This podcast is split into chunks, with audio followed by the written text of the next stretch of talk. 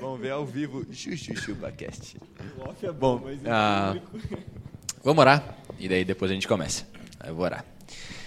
Deus, muito obrigado. Muito obrigado, Pai, pela oportunidade de estarmos aqui juntos, reunidos para poder uh, ouvir um pouquinho mais do que o Senhor tem feito, da Tua obra, Pai, através da vida do Jair e Débora. Muito obrigado por cada um que está aqui, ó Pai, juntos para poder uh, crescer em maturidade, em comunhão, poder ouvir um pouquinho mais sobre a Tua obra maravilhosa, Pai. Nos abençoe nesse tempo de conversa, que seja um tempo produtivo, que possamos sair daqui com corações uh, cada vez mais motivados e dispostos a servir o Senhor, ó Pai, seja onde estivermos. É por isso que eu te peço, em nome de Jesus. Amém.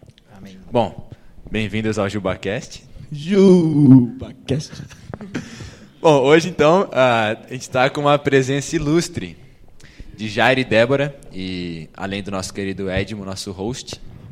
E, bom, pedir para então Jair e Débora se apresentarem, por mais que já tenha apresentado um pouquinho deles, mas poder falar quem é você, nome, um pouquinho mais, de onde você veio, história, não sei.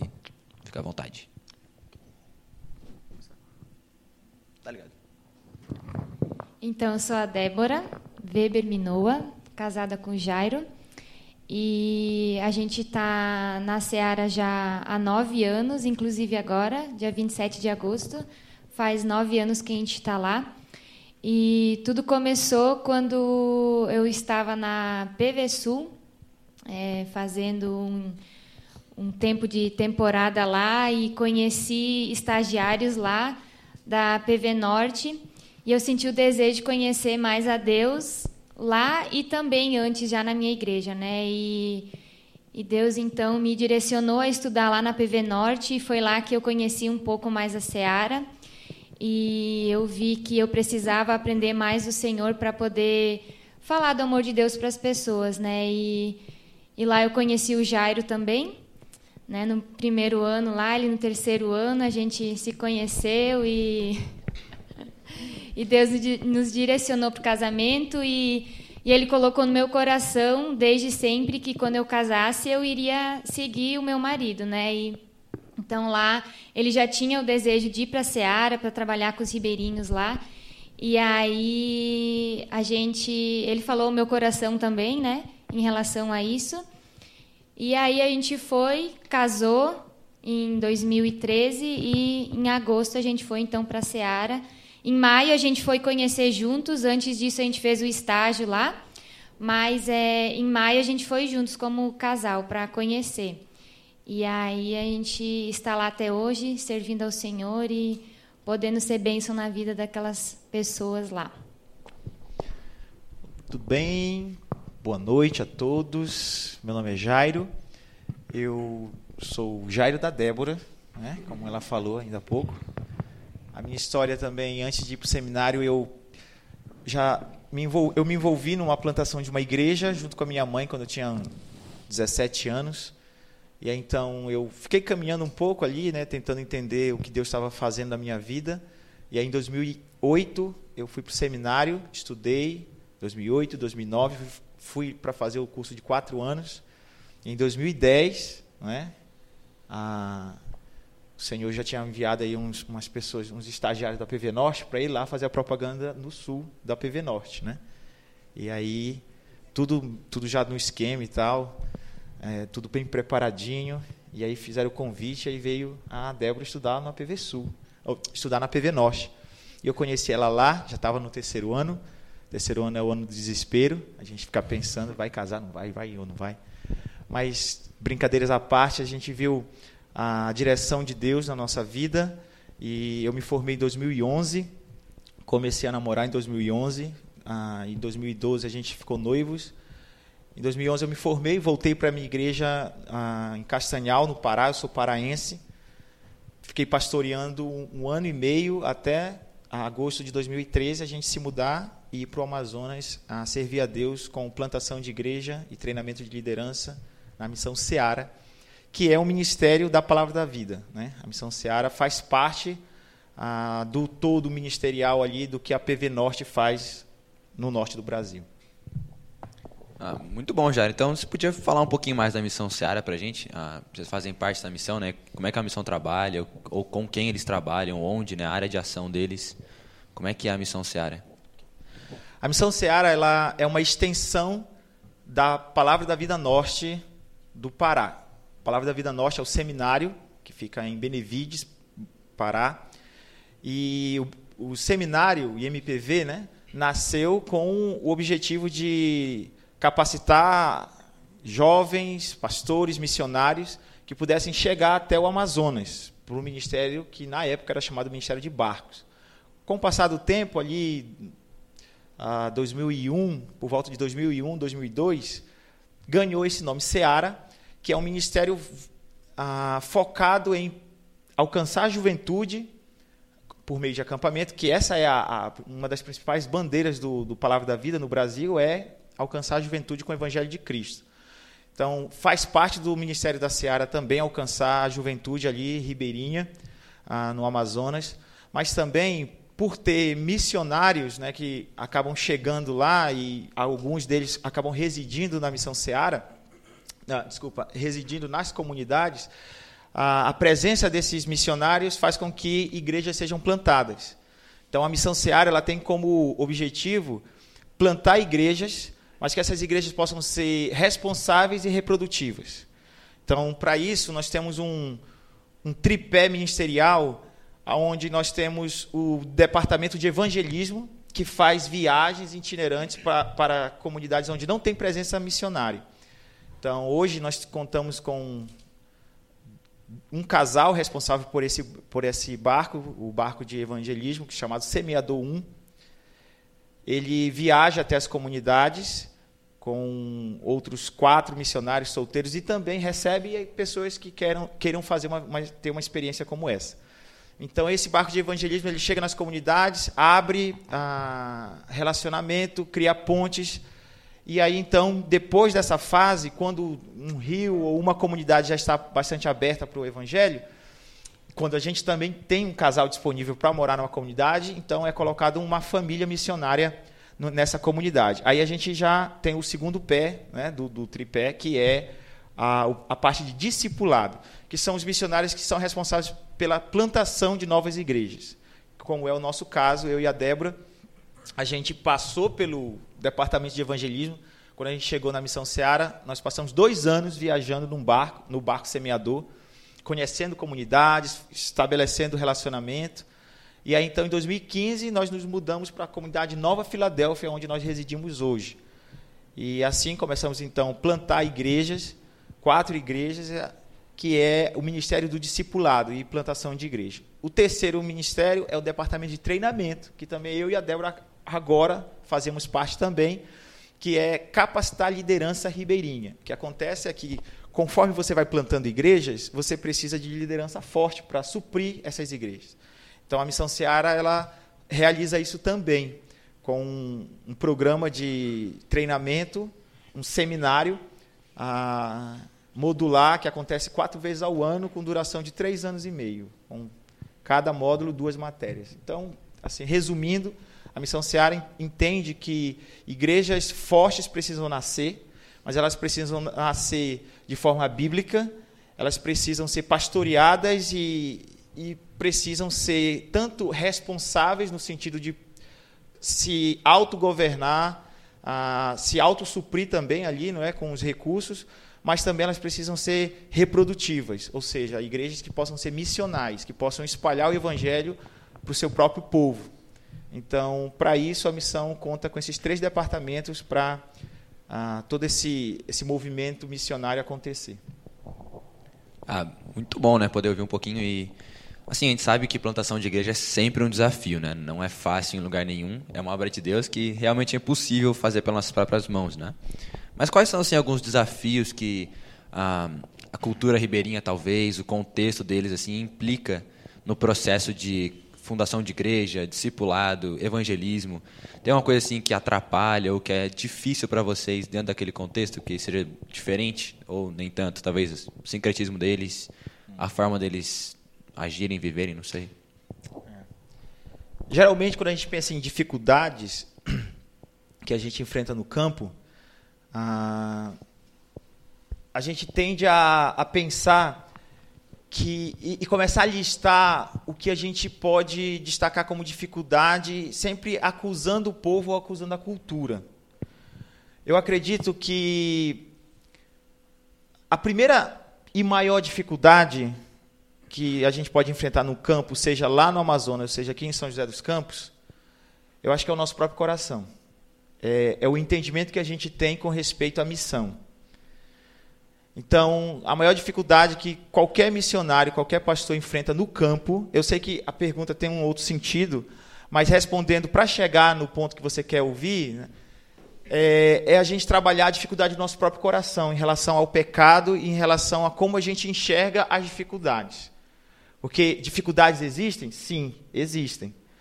A gente tem a dificuldade da cultura, no sentido de ser uma cultura que ah, tem a tendência de sempre ficar te observando, muitas das vezes com, com o desejo de só, apenas receber coisas, serem ah, presenteados, ganhar coisas por conta da cultura. Ah, a dificuldade também em relação aos nossos deslocamentos nas viagens, né, que gera custos ah, que faz com que a gente às vezes tenha que navegar várias horas, perder às vezes horas de sono, é, dificuldade no, com a aceitação do povo na compreensão do que é o cristianismo por conta de ter a, a presença da igreja romana. Quando eu falo romana, eu creio que os irmãos já entendem, né, o que significa a igreja romana. E e também com a chegada de outras seitas que chegaram antes da presença da missão ali na região. Então, nós temos uma lista de dificuldades ah, no sentido cultural, no sentido espiritual, no sentido social.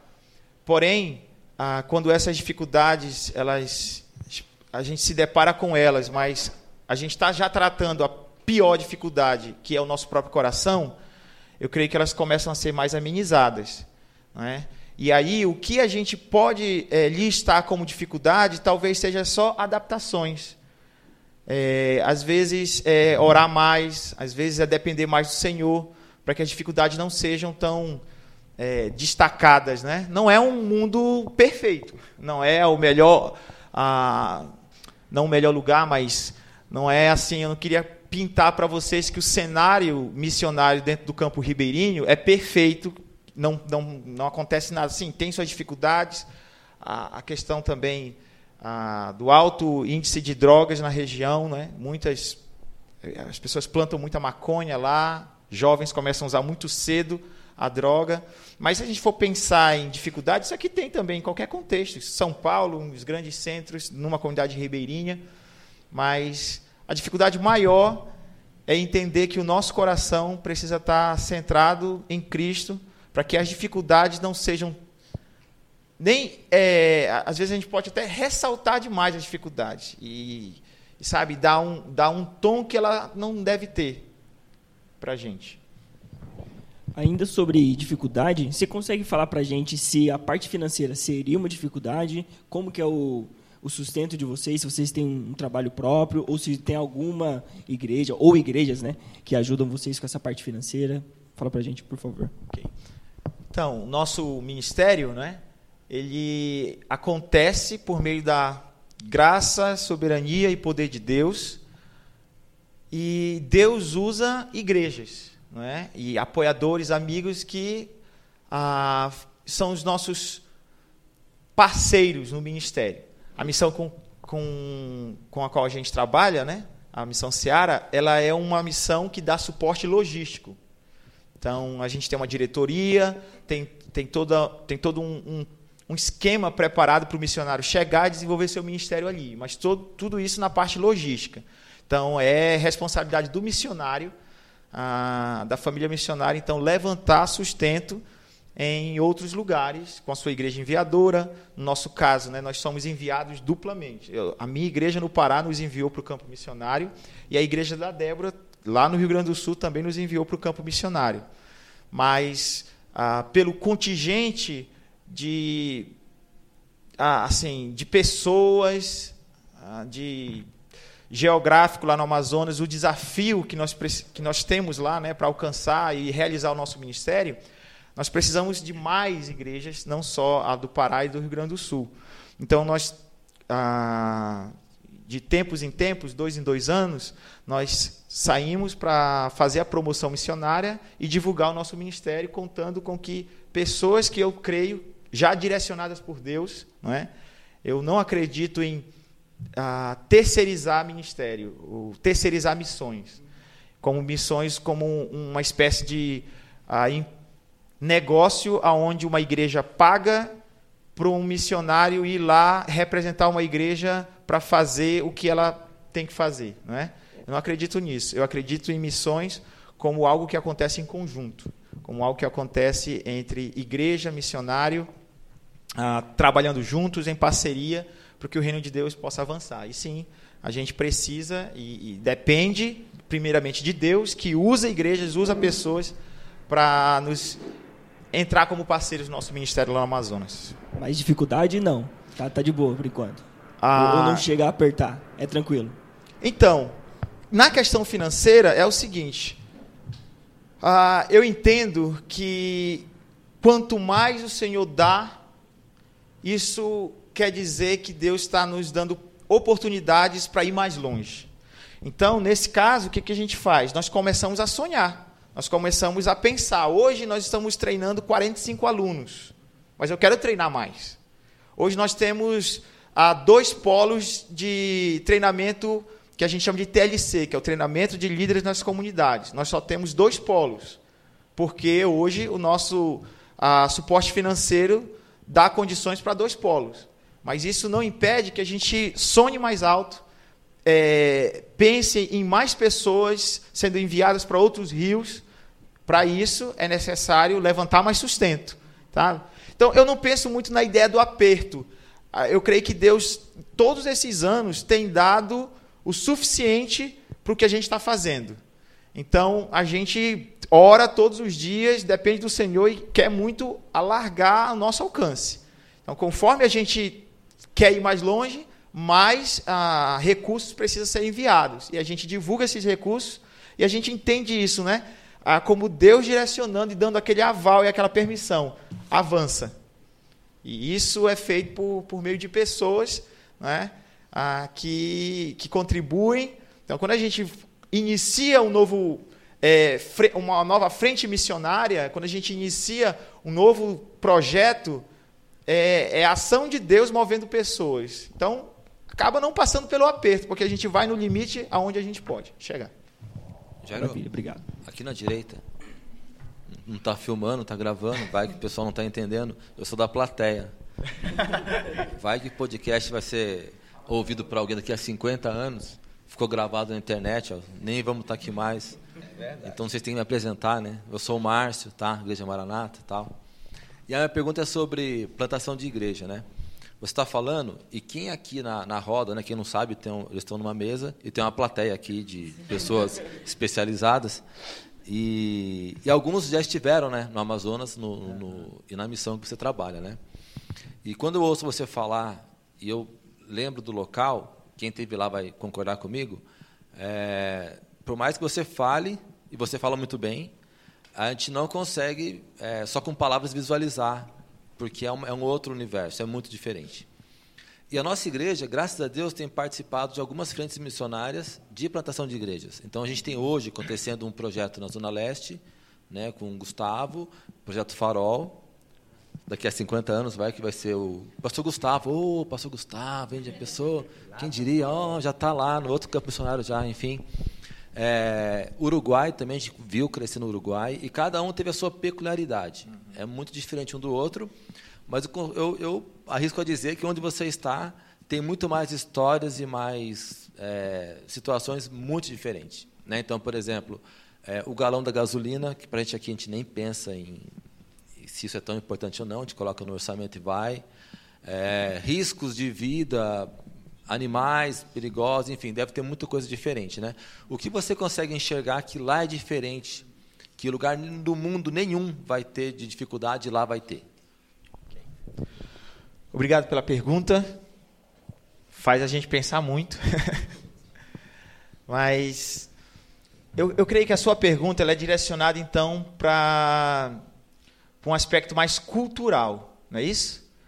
Ah, tentar entender o que, que a cultura ribeirinha ah, se dif diferencia na, no quesito plantação de igreja daqui da cidade. Não é? Ah, um dos aspectos que eu, que eu considero como diferente é a forma com que o ribeirinho ele tem a tendência de receber um grupo missionário que, que eles já, já estão entendendo que vão ser plantadores de uma igreja. Né? Ah, por, pelas comunidades serem pequenas e geralmente uma só família ou duas famílias que são o núcleo ali, né? então eles são muito agarrados. Né? Eles têm muito respeito, principalmente os filhos, às vezes pelos pais mais velhos, e assim eles vão construindo um, um jeito de sociedade em que, quando a, um missionário chega para começar a visitar essa comunidade, eles têm a tendência de se fechar. Né? Ah, porque é novidade, todo mundo fica sabendo da presença, ah, da presença, da visita, de quem está recebendo esses missionários nas suas casas. Então, eles começam a se juntar e começam a cobrar um, um dos outros no sentido de não, não receba essa pessoa em casa. Ou seja, as pessoas ficam se importando com, com outras ah, famílias que, porventura, possam estar mais inclinadas a receber o evangelho e ter relacionamento com o missionário. Então, a vida. Rola ciúmes entre Sim, a, acontece muito, não só o ciúme, mas a perseguição no sentido de cobrança familiar, sabe? Ou seja, qual é a diferença que eu vejo? Na cidade, uma cidade como São José dos Campos, por exemplo, que deve ter 730 mil e um habitantes, por aí, segundo o Google. É, é o dobro de Jacareí. E pronto, né? Então, o que, que acontece? Eu tenho certeza que num bairro como esse, daqui dessa cidade, as pessoas, assim, elas não são ligadas umas com as outras. Elas vão para o seu trabalho, vai para o seu, para, para o seu apartamento, volta, vai para a faculdade. Não existe essa relação mais forte e comunitária. Então, cada um cuida da sua vida. Isso não acontece numa comunidade ribeirinha. Quando você chega para apresentar o evangelho, começar a visitar as casas, a primeira coisa que vai acontecer é que a família visitada vai sofrer muita perseguição. E aí, a, essa perseguição ela começa no ambiente mais familiar. É, é a tia que chega para o camarada lá e diz assim: Poxa, você está perdendo respeito pelo seu pai. Né? Seu pai morreu com você nessa religião, disse para você ficar nessa religião, agora você já está traindo a sua família. Não é? Então, tem isso ah, muito atrelado à cultura, por ser uma, uma sociedade que está muito conectada, é muito comunitária. Né? A caça que é, é, que é, que é morta é divide por toda, por toda a comunidade. A pesca divide para toda a comunidade. Então, tudo é dividido. E se tratando da questão missionária, né, a presença missionária, também é tudo dividido. Isso é um lado negativo. Porém, também, no mesmo lado negativo, por isso que eu penso muito, dificuldade tem a ver com como você encara. Ou você vê um copo meio cheio ou meio vazio. Não é? Então, isso é um lado. O outro lado da história é o seguinte, porque quando o poder de Deus age no coração dessa pessoa, desse líder familiar, a tendência do testemunho dele é arrastar as outras pessoas também da sua família. Isso aconteceu numa comunidade anos atrás. Né? Seu Antônio, quando morador de uma comunidade chamada Lago Grande, quando ele tomou a decisão dele, ele acabou influenciando os seus outros irmãos, sobrinhos, esposa. Então, por esse lado, esse aspecto cultural também contribui muito com a, a pregação do Evangelho. Então, em termos de diferença cultural, eu, eu destaco essa, entre cidade e uma comunidade ribeirinha. Egério, é, recentemente a gente esteve lá numa, fazendo uma viagem missionária, né, conheceu o projeto de vocês lá, e vieram me perguntar já, o pessoal me perguntando, eu queria que você respondesse. É, quão impactante é a gente fazer essas visitas lá, essas viagens que a gente fez de evangelismo de casa em casa, como isso fortalece vocês, dá uma força para vocês e quão importante é na vida daquelas pessoas Porque pode ter gente que já vieram me perguntar já, tipo, ah, mas você vai lá, vai evangelizar, depois você vai embora, ninguém vai te ver, você não vai ver nada. O que, que qual é o resultado depois que a gente saiu de lá, né? Como isso impacta a vida daquelas pessoas e na vida de vocês também, um, um grupo fazer uma viagem para lá? É, primeiro, eu, quero, eu, gostaria de falar em relação ao missionário que recebe a viagens é, de curto prazo, né? que é o do que a gente está falando, viagem de curto prazo, igrejas que se organizam e tal, faz uma viagem missionária lá para visitar um missionário, seja no Amazonas ou em qualquer lugar. Se tratando do nosso ministério aqui, ah, para um missionário que está longe da sua família, longe da sua igreja enviadora, é muito importante visitas de jovens, de igrejas, de grupos ah, na casa do missionário. Porque é uma maneira de Deus falar ao nosso coração que Ele está conosco, por meio da vida da igreja. Então, a, a igreja, não é? O grupo que visita um missionário, com isso ele está dizendo que ele se importa com a vida do missionário. Por quê? Porque uma coisa é só é, enviar a oferta missionária. Isso é ótimo, ajuda muito, faz parte do processo. Né? Mas quando a igreja se preocupa em formar grupos e fazer viagens, com isso você está dizendo assim, que você se importa também, que você quer ter relacionamento com esse missionário. Eu, quando eu falo sobre esse assunto, a minha, a minha mente vai muito para o texto em 2 Coríntios. Eu posso estar é, capítulo 7, se eu não estou enganado, ou 6, mas depois você pode procurar na sua casa ali. Mas é Paulo, quando ele, relatando a sua, a sua experiência, ele diz que quando ele chegou nessa cidade lá, da qual ele está relatando, ele disse que ele sofreu temores. Os irmãos podem me ajudar e talvez pegar na referência. 2 Coríntios capítulo 6. Ah, ele diz que ele sofreu, ou, ou estava, ah, ou passou, né, quando ele chega naquela cidade, temores por fora, lutas por dentro. Cadê os jovens bons de Bíblia aí? Já acharam?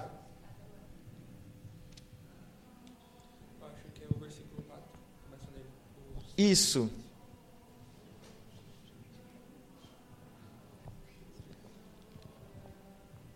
Não, é o capítulo 7, desculpa. Capítulo 7 de 2 Coríntios, o verso 5.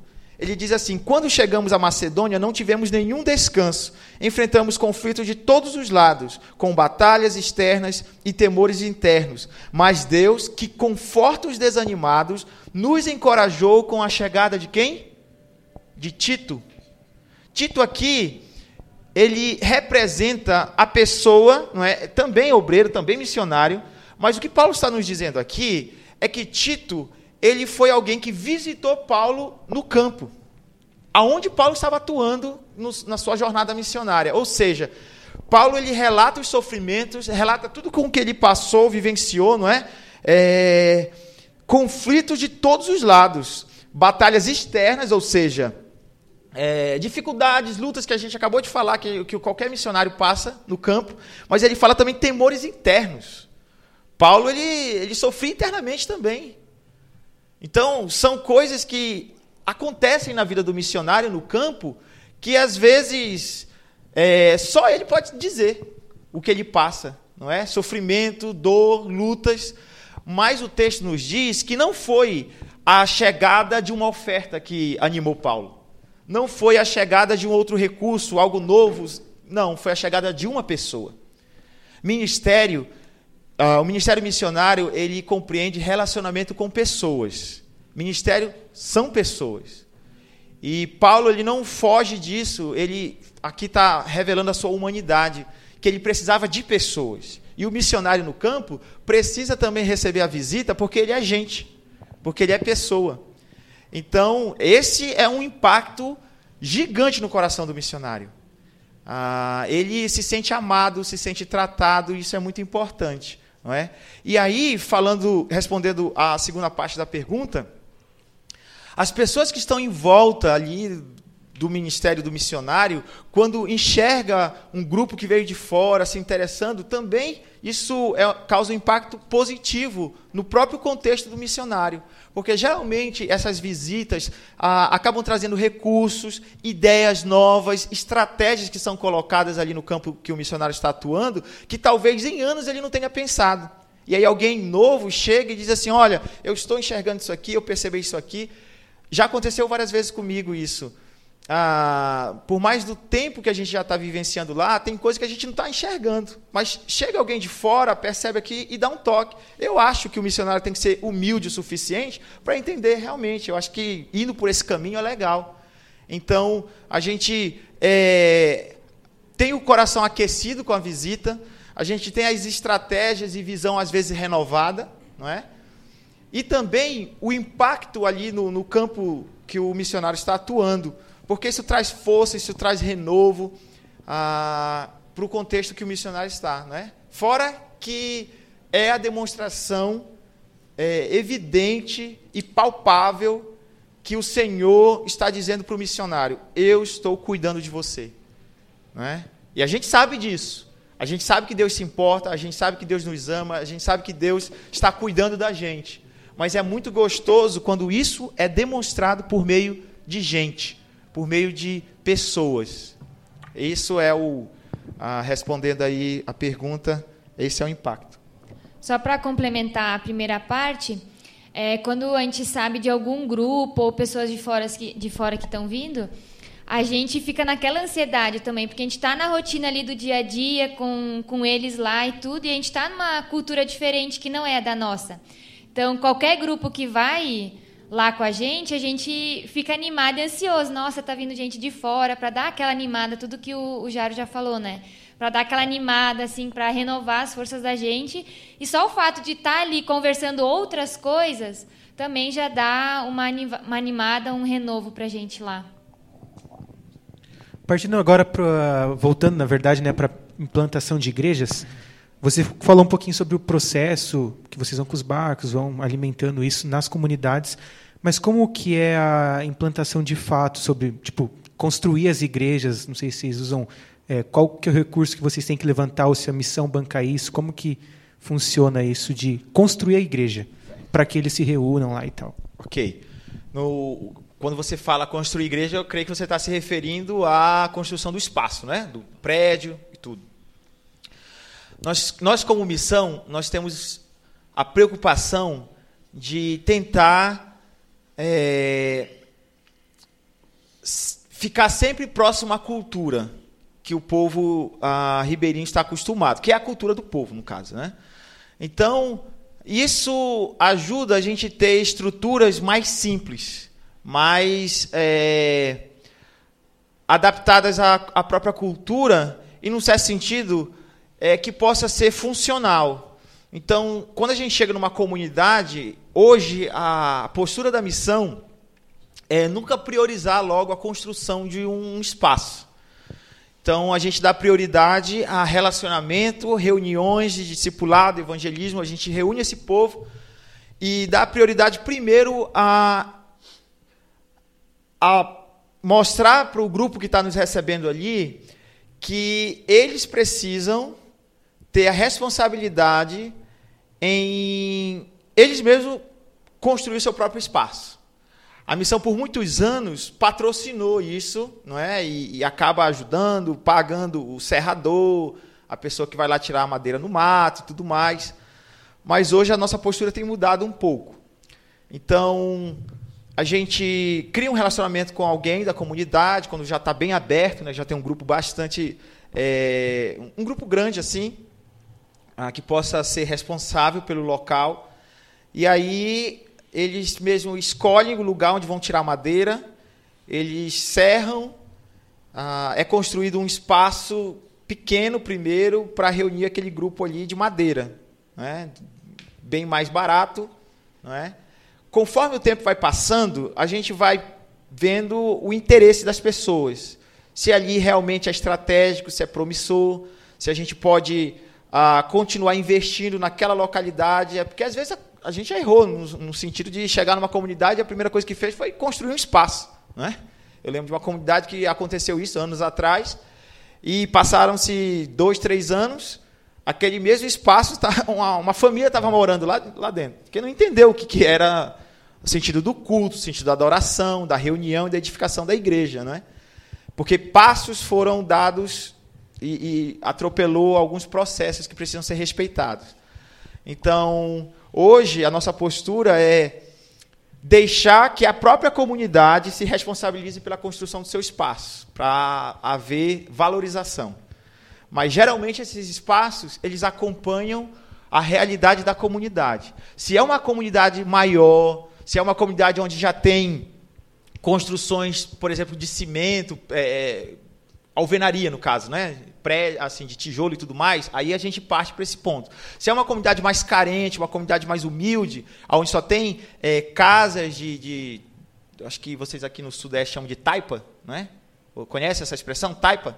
Pois é, casas assim, de, de madeira e tudo. Então a gente constrói é, casas ah, com esse material. Ok? E é lindo ver também que quando tem a construção lá, as crianças ajudam a carregar as coisas. Então tem crianças de 5, 6 anos que que estão lá, carregam um tijolo, dois tijolos, ou uma, um baldinho com alguma coisa.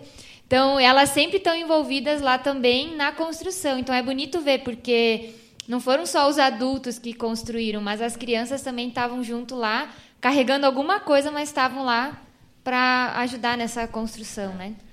E eu acho esse aspecto muito interessante da construção, porque quando uma comunidade permite construir algo ah, no seu espaço ali, é porque o evangelho já criou muito, ah, muitas raízes naquele lugar. É, é muito significativo para a cultura. Por quê? Lembra que eu falei que há muita perseguição, muita dificuldade quando o evangelho chega? Quando uma comunidade decide e, e reúne com o missionário e diz assim: olha, pode construir aqui eu, a gente libera você construir, ela está testemunhando para todo o, o, resto, né, as outras comunidades que estão ao redor, ó, eu não estou me importando mais, a gente quer seguir esse Jesus que esse missionário veio pregar e evangelizar a gente aqui. Geralmente você encontra uma, uma cultura, uma religião católica, geralmente? Sim, sempre é a igreja romana que está lá. Né? É, nós temos outras, igre, outras igrejas e algumas seitas não é? Lá presente. É, é, difícil encontrar, mas já existe. Aí, geralmente, quando tem uma igreja tipo, mais neopentecostal, mais. Ah, é, de, de, nessa inclinação um pouquinho mais neopentecostal, a gente tem a tendência de chegar e não construir ali naquele local, mas sim tentar trabalhar em parceria, tentar trabalhar com eles, ajudar no discipulado e tudo mais, até um certo ponto, até uma certa medida, né? Tentar tratá-los como irmãos e caminhar juntos.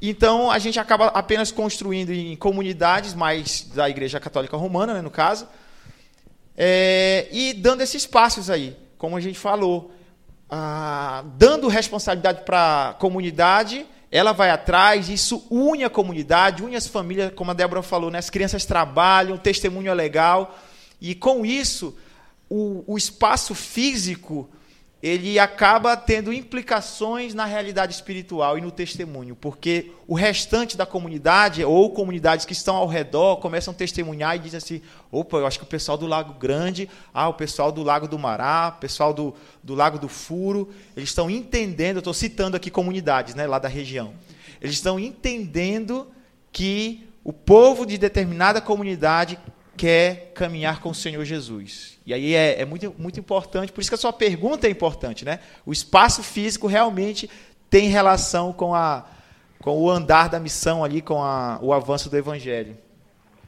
E, e existe ah, um departamento específico dentro da missão para isso, que é o departamento logístico ali, né? É, responsável hoje é o Greg por esse departamento, onde ele ah, reúne trabalhadores, a missão acaba entrando, acaba ajudando sim, mas sempre dando mais responsabilidade hoje para a comunidade. Mas existe uma participação da missão, é, ajudando um pouco, às vezes, financeiramente, mas também com os trabalhadores ali, juntando pessoas para ajudar na construção. Já eu tinha uma pergunta mais para o lado um pouco mais pessoal, se for perguntas do, do- ainda no, no assunto de plantação de igreja, é melhor continuar o assunto aí. Ah, a gente tem uma pessoa na plateia que está com vergonha de fazer uma pergunta, então eu vou fazer por ela. É, ela queria saber se quando vocês chegaram lá, é, se vocês já tinham um lugar para morar ou se a missão teve que construir uma casa para vocês. Como que foi, tipo, para vocês chegarem aonde vocês estão hoje morando? Então, a gente mora na comunidade Nova Filadélfia. E antes da gente chegar lá, já tinha um casal de missionários lá. Então, quando o casal chegou, eles estavam no processo de construção da casa. Então, quando a gente chegou lá, essa casa já estava pronta. né? Então, do jeitinho que eles fizeram lá, terminaram ela, a gente foi morar nela. Mas dependendo do, da comunidade que o missionário for, é, às vezes não tem casa pronta. Então a missão vai lá e constrói uma casa para a gente poder morar. Eles veem um lugar com a comunidade, né, onde é o melhor lugar para morar, e aí eles constroem a casa para a gente. Então nem todas as comunidades já têm a casa, algumas já, mas às vezes é necessário construir, dependendo da comunidade. É, voltando àquele assunto, a, a nossa apresentação da missão, da estrutura da missão, né? A missão ela tem esse apoio logístico. Então, missionário chegando lá, a missão vai ser a facilitadora para ele exercer o seu ministério, providenciando uma casa, providenciando ah, embarcações para realizar o ministério, né? Mas que joia. Obrigado pela pergunta. Obrigado pela pergunta. Eu tinha uma pergunta a respeito do, do pessoal que tenha dificuldade nessas comunidades de leitura. Talvez pela idade, ou então por ser alguém que não teve um estudo, né? não foi alfabetizado. Eu tive uma, uma experiência com os tios, os tios do meu cunhado, são missionários no Amapá. Então, algumas uma ou duas vezes a gente participou de viagens missionárias com ribeirinhos, né? E é mais ou menos nesse, nesses termos aí. É um barco que a gente pega, a gente vai até as, as comunidades. E uma dessas casas, é, eu estou fazendo essa pergunta porque é uma questão prática que aconteceu, né? Uma senhora que não sabia ler disse que o sonho dela era que alguém lesse a Bíblia para ela, porque ela amava a palavra de Deus, né?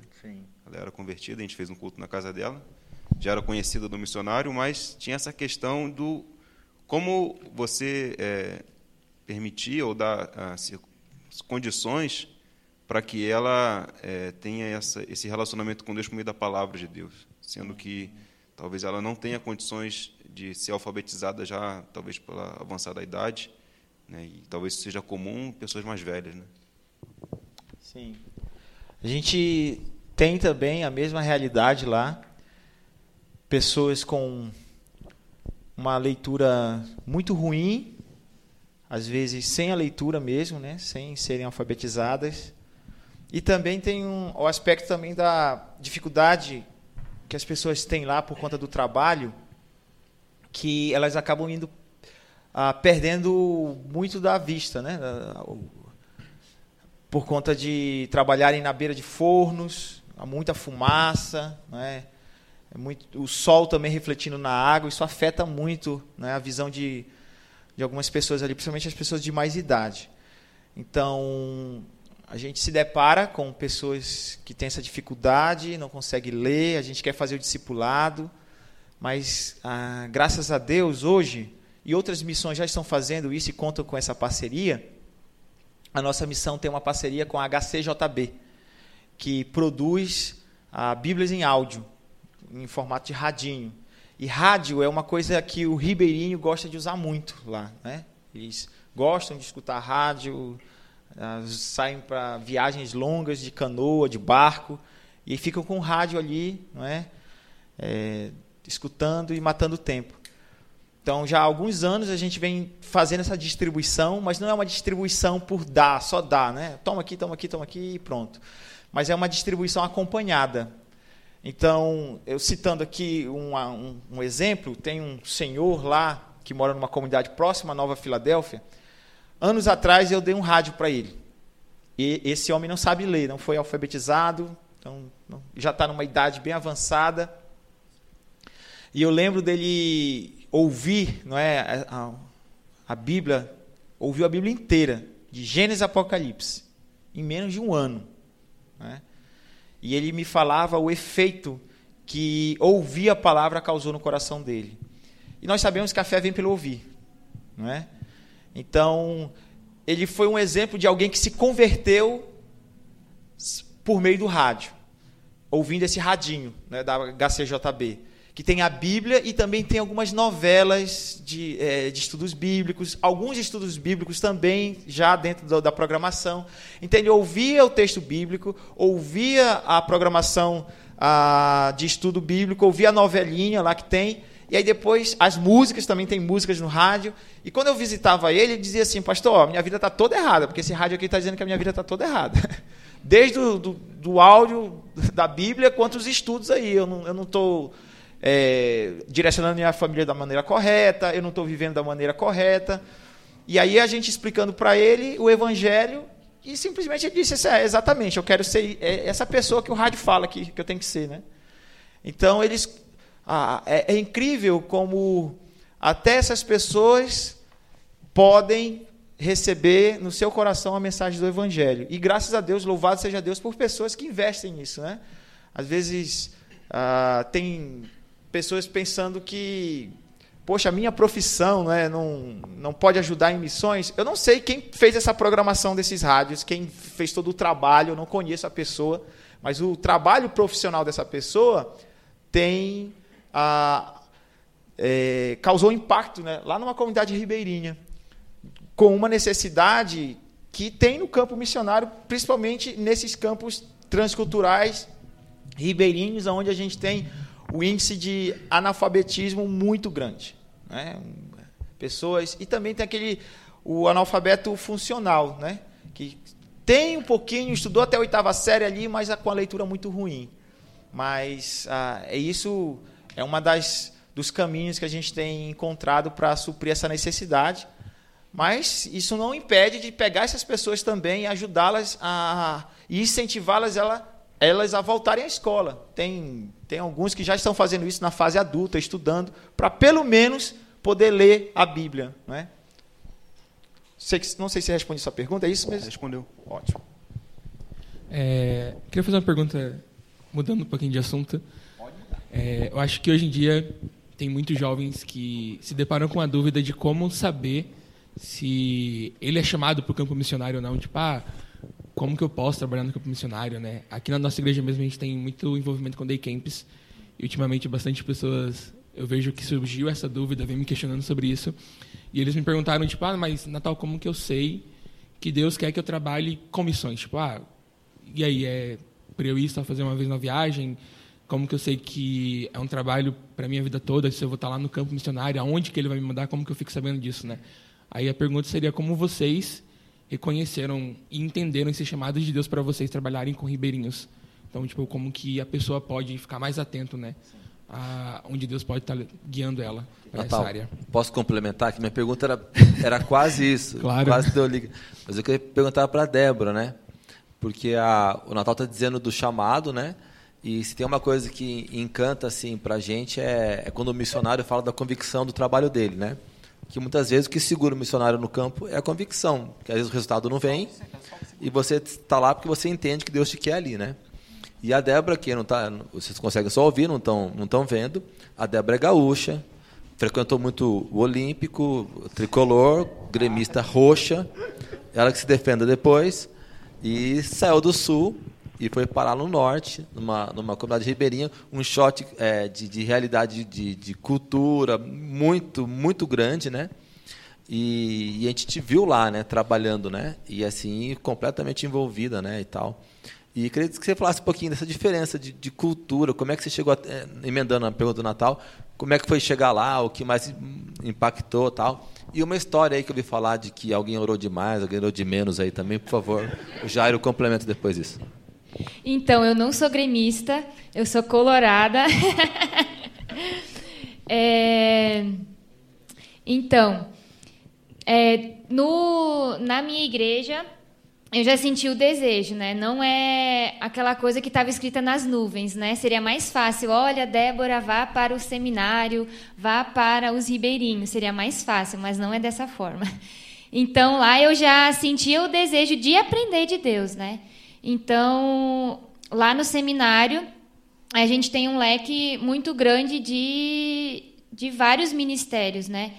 Então eu fui conhecer mesmo a realidade transcultural lá, que na minha igreja eu já tinha ouvido falar um pouco, mas não era tanto quanto no seminário mesmo, né? E, e o do MPV, que é o do Pará, ele é específico mais a missões também, né? Então, é, lá eu fui conhecer mais o que era o Ribeirinho mesmo. E eu fui criada mais no interior. Então, para mim chegar numa cultura foi mais fácil a adaptação. Então, eu não tenho dificuldade de, de me adaptar aos lugares, né? Então, quando a gente chegou na, na comunidade lá, é um pouco parecido com a minha realidade, porém, em vez de estrada, era água. A única diferença, assim, e menos pessoas, né?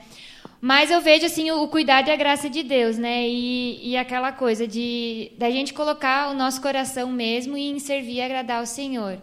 Então, no momento que a gente tem esse desejo de servir e tá com o coração disposto, não não importa o lugar, ele vai capacitar a gente para estar tá nesse lugar, né? Amando as pessoas, servindo as pessoas, né? Então, a oração sempre é amar e servir as pessoas e, e, Deus ele tem usado a gente dessa forma lá, né? Então eu não tive dificuldade, nossa, ai, tá longe da cidade, ou ai, hoje não tem um sanduíche ou alguma coisa para comer. A gente sente falta porque fica tempo sem ter essas coisas da cidade. Então quando a gente chega na cidade, a primeira coisa que a gente é, comia era essas coisas diferentes, andava assim um pouco, mas é, estando lá é um lugar maravilhoso assim e Deus ele vai capacitando, vai é, usando a vida da gente lá e, e é, é, bem legal assim Deus ele ele me capacitou para estar tá lá né? Então não tive aquelas grandes dificuldades né para para estar tá lá adaptações também.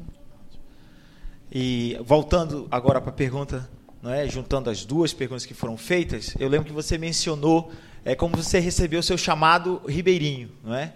Eu te respondo que eu não chame, não recebi um chamado ribeirinho eu não, porque eu entendo o chamado não como um chamado geográfico.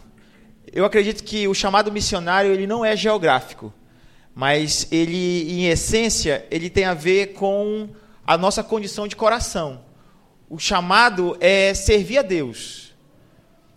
Porque quando a gente condiciona a um, a um lugar, a uma cultura, é, você pode acabar se frustrando muito, não é, com com a, a, a sua relação com esse seu chamado. Né? Porque o chamado, usando um pouco da, do que eu tenho lido ao longo desses anos, eu tenho um missionário que eu admiro muito e leio muito ele, chamado Ronaldo Lidório. Ah, ele sempre menciona que o chamado, ele é, em primeiro lugar, ele é pessoal, porque Deus não chama estruturas, Deus não chama é, organizações, Deus chama pessoas. Ele usa pessoas, não são estruturas que Deus usa. Deus usa pessoas. E o chamado também, ele é irresistível, no sentido de que quando você tem essa convicção que segura o missionário no campo, você tem a certeza que foi Deus que te chamou. Mas como isso acontece? Ele acontece com o trabalho do Espírito Santo no seu coração, dando essa plena convicção é interessante pensar que essa palavra, plena convicção, aparece lá em 1 Tessalonicenses, capítulo, capítulo 1, verso 5, que Paulo fala que quando ele chegou em Tessalônica, a, ele estava ali em plena convicção. Ou seja, a palavra lá que aparece é pleuroforia, que significa convicção que vem de Deus.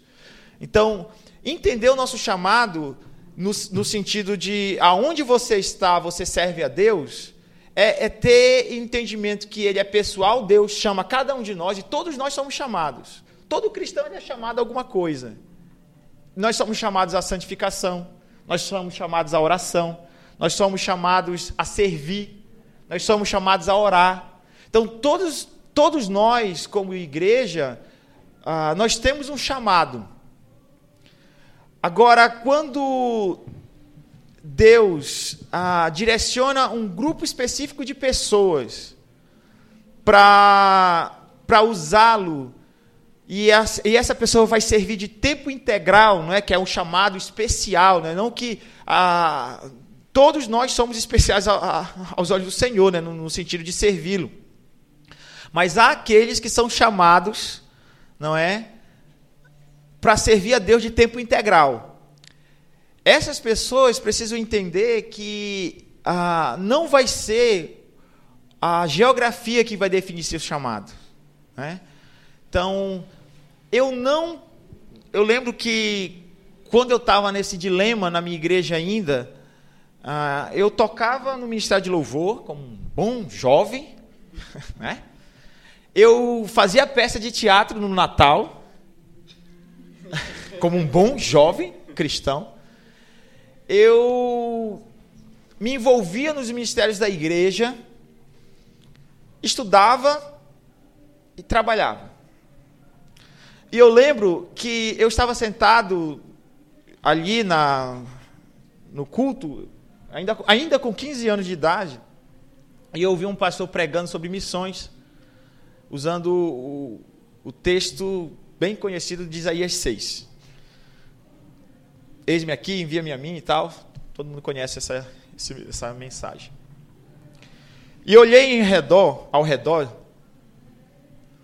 e vi os meus colegas, irmãos, que hoje ainda caminham comigo, ainda amigos meus, um monte de gente mais capacitada que eu. Gente boa, que eu acredito hoje, eu tenho um amigo que eu falo para ele, rapaz, é filho do meu pastor, do meu ex-pastor, na verdade. Ele pastoreou a minha igreja numa época, e ele é meu, um dos meus melhores amigos lá do Pará. E eu lembro que eu dizia isso para ele, eu falava assim, Misael, rapaz, quando tu for para o campo missionário, né? Porque ele era o filho do pastor, né? Então geralmente a gente pensa assim, não, quem vai ser chamado é o filho do pastor, né? Não vai chamar esse miserável aqui do lado aqui, que aprontava um monte, dava problema que só na igreja. É, ficava. Tem filho de pastor aqui? Não. Não, né? Não. Ah, tá. Ah, tá. Pois é. Então, assim, eu sempre imaginava que quem seria chamado primeiro, que se Deus fosse usar o, alguém da Nova Esperança, da Igreja Batista Nova Esperança, iria usar o, o, esse rapaz, filho do pastor, menino sério, aquela coisa, não dava trabalho para ninguém, e não o cara que mais dava trabalho na igreja. Eu dei muito trabalho na minha juventude, viu? Vez por outra eu estava ali no, no, no, gabinete do pastor lá, conversando alguma coisa com ele, a esposa do pastor me dando algum. brigando comigo, chamando a minha atenção, me discipulando, enfim. Mas o que acontece? Eu lembro que eu comecei a juntar tudo que eu fazia na igreja. E eu me via assim, não, mas está tão bom aqui. Eu consigo servir, consigo me envolver com a minha igreja, consigo ainda continuar trabalhando, continuo, posso estudar ainda aqui na cidade. E aí Deus foi dando essa convicção no coração, e justamente assim, falando que Ele não me queria preso a um lugar sabe? Na época eu já tinha esse entendimento de ser um, eu, um conceito que eu vou colocar para vocês agora: um jovem missional. O que, que é um jovem missional? O jovem missional é aquele que se entende missionário sem mudar de CEP. Ok? É alguém que é missionário sem, sem mudar de CEP. Todo, todos nós é, precisamos ser isso. Só que naquele momento eu estava preso ao meu CEP. Eu estava preso àquele lugar ao, meu, ao lugar confortável, aonde eu me, me sentia bem, junto com os meus amigos, junto com a minha família. Mas a, a igreja me toda falando, Jairo já está na hora de ir para o seminário, Jairo vai, pro, vai estudar, Jairo vai fazer isso. E eu sempre me esquivando. Não, não é comigo não, Senhor. Não é não, acho que é com ele, é com fulano e tal. E até o ponto, por isso que eu falo que o chamado é irresistível, é pessoal, e ele é intransferível. Deus quer usar você. Ele não quer usar o cara que está do lado. Ele não quer usar o filho do pastor. Ele quer usar você. E essa convicção, ela vem de Deus. E Deus começou a, a, a trabalhar no meu coração em que eu precisava me preparar melhor para servi-lo longe do meu lugar, longe do, do meu estado. E eu descobri isso quando eu já com a minha mãe fazia os fins de semana, né? Os outros jovens ficavam lá na igreja, na igreja mãe que a gente chama, né? E eu ia para uma congregação, essa congregação que nós plantamos, eu e a minha mãe. Eu ia para lá os fins de semana ajudar. E eu lembro de olhar para aquelas pessoas e eu perceber, elas estão cansadas de ouvir eu explicar João 3,16, porque era o que eu sabia explicar na época. Eu não sabia mais o que ensinar. E aí, a, eu comecei a perceber que não é só fazer mais para o Senhor, mas também fazer melhor. Dar o meu melhor para o Senhor. Eu estava me guardando sabe? Não, eu vou me guardar minha juventude, eu vou, vou me preparar para isso. Tinha a, minha, a questão separada, né? Eu, minha vida de um lado e, e, o tempo de fim de semana que eu servia ao Senhor. Eu entendi assim, né? Sábado, fim de semana, totalmente para o Senhor. O, agora, aqui, eu vou investir na minha vida secular e tal, vou trabalhar, vou, vou estudar, aquela coisa toda. E Deus começou a mostrar para mim que Ele me queria como um todo. Né? E dando essa convicção. Mas eu não tinha, até então, não tinha esse pensamento ah, que era ribeirinho, que é a cultura com qual eu ia trabalhar. E já lá no seminário, né, na época já estudando, eu comecei a entender que o chamado não é geográfico, eu não, não é uma, um lugar específico. Porque sabe aquela lenda, né, que tem muita gente que acha que missionário é só quem trabalha na África. E cria essa lenda, né? Não, missionário não, tem que ir para a África. Tem que, claro, Deus seja louvado pelos missionários que já foram para a África. E é bom, tem, tem muita dificuldade lá e necessidade.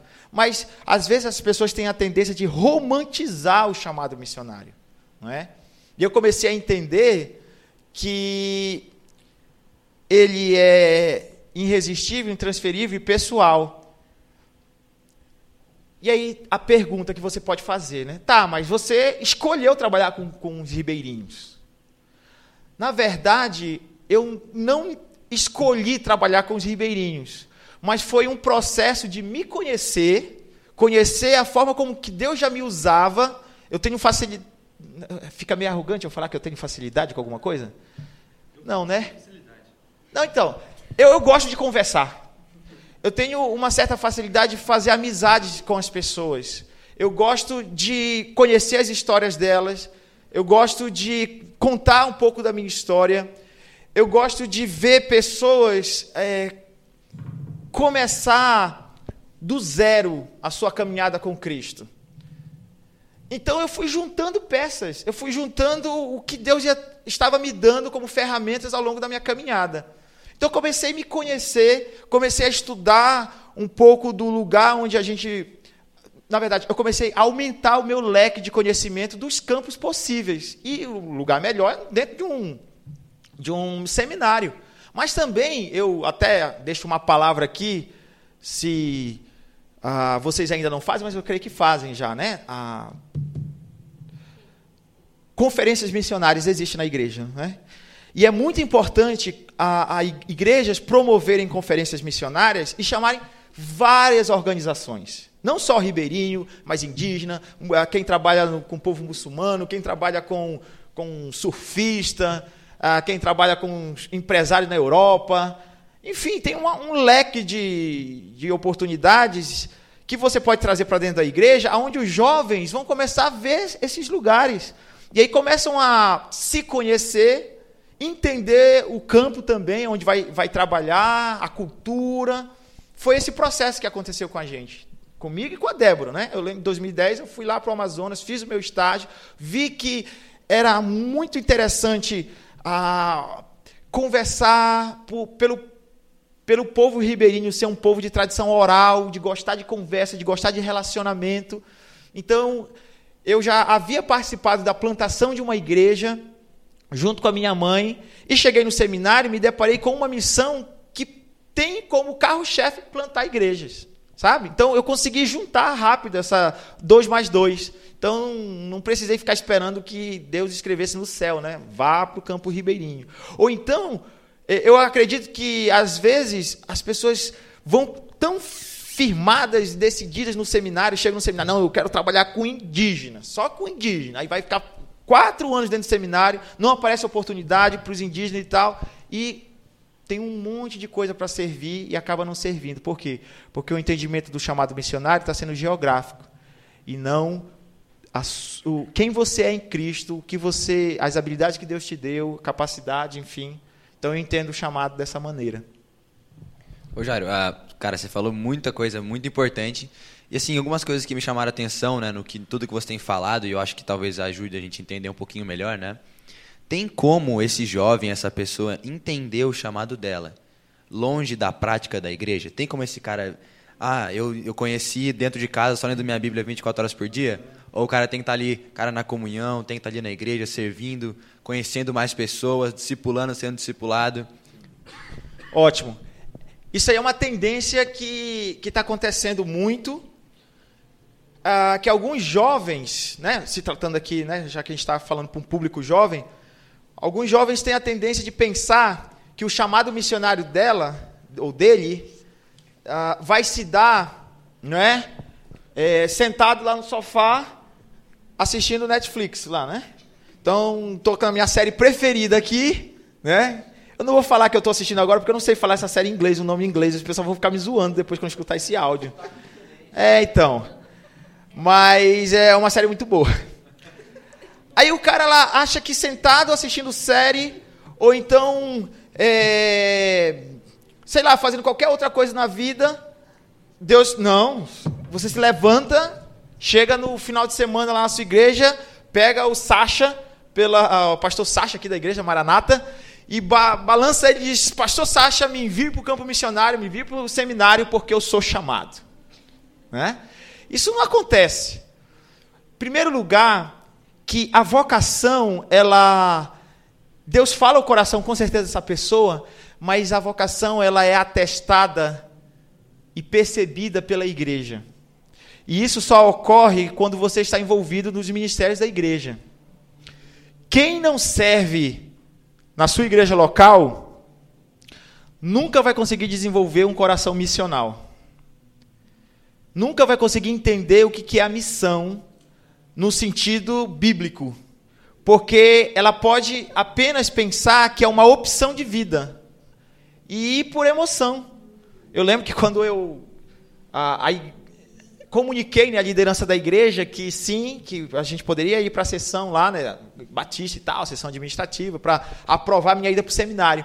Um irmão chegou para mim e perguntou assim: Jair, você recebeu o chamado, ouviu o chamado, ou foi só um assovio? Ele meio que estava du duvidando, né? Do, do que a igreja lá e todos os processos que eu ia passar até chegar no seminário. E foi colocado isso. Uma só pessoa se levantou e eu gostei da, da forma como essa pessoa se levantou e colocou isso na sessão administrativa lá da igreja. Que aquilo ali, aquela reunião, dependia ah, do meu envio para o seminário. Eu gostei muito da pergunta que, que ele fez, que ele levantou lá, e ele questionou a igreja. Ele disse assim: será se o Jair está sendo chamado mesmo para o seminário, para o campo missionário, né, a vocação para ser pastor, enfim? Ou ele só ouviu um assovio? E aí, pessoas se levantaram e começaram a, a, a colocar né, na, na, mesa lá, não, mas é ele que está indo no final de semana para as congregações. Ele é o professor de jovens. Eu, eu, sempre fui meio que muito prematuro, né? Então, eu, adolescente, dava aula para os juniores. Eu, jovem, dava aula para os jovens. Então, as coisas foram acontecendo meio que rápido na minha vida, e eu comecei a me envolver, sempre me envolvi, na verdade, com os ministérios da minha igreja, e foi foi muito jóia isso, porque também tirou um peso do meu coração, porque a gente também fica em dúvida, né? A gente que. Nem todo tempo a gente tem aquela. Ah, nossa, aquela convicção ali, quando Deus começou a falar ao meu coração. É, quem diz assim. Claro, tem gente que, que é muito mais crente que eu, muito mais santo que eu. Mas eu fiquei em dúvida, irmãos. Eu, eu ficava me perguntando, meu pai, eu, e aí, que eu vou casar? Ninguém quer casar com missionário. né? Quem que vai casar, querer casar com missionário?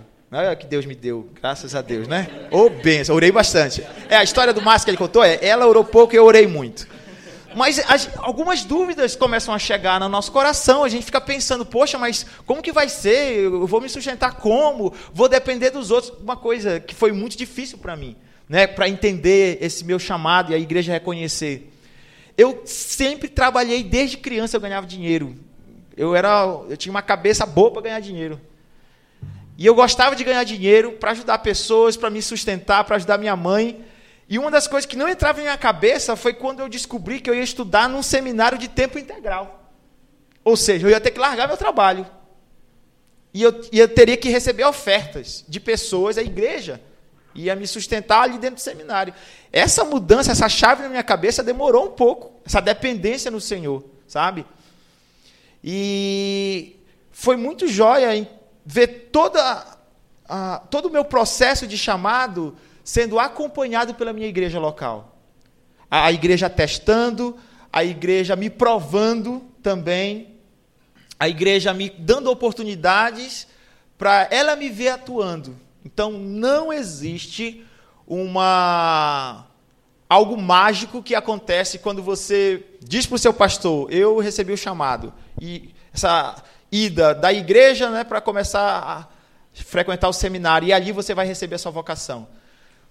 Seminário, lugar de preparação para o campo, não dá vocação para ninguém.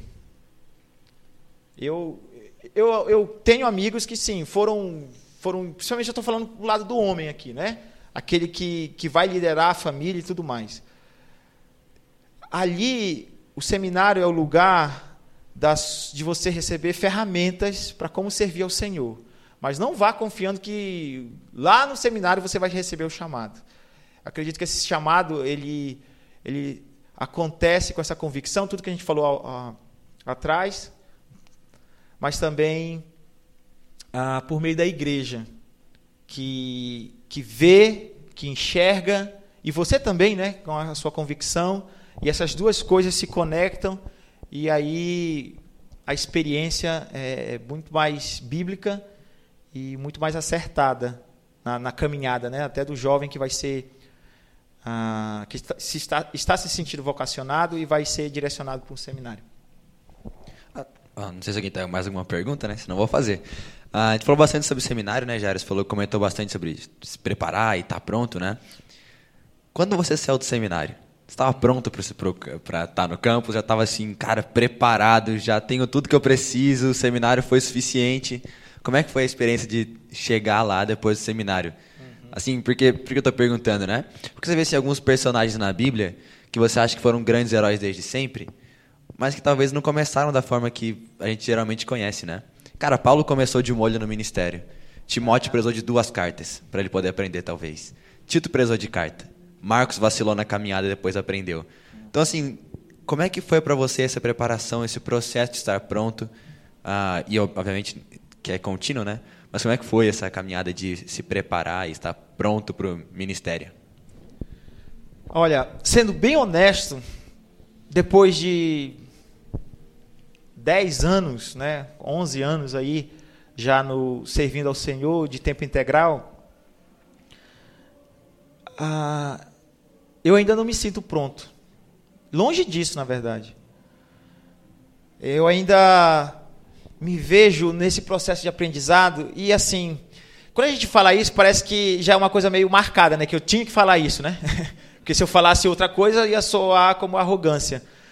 Mas a verdade é que o entendimento tanto do desafio que é servir ao Senhor, quanto o Deus que a gente serve e a importância da missão da qual a gente está sendo chamado, nos dá uma sensação constante e diária de total incapacidade.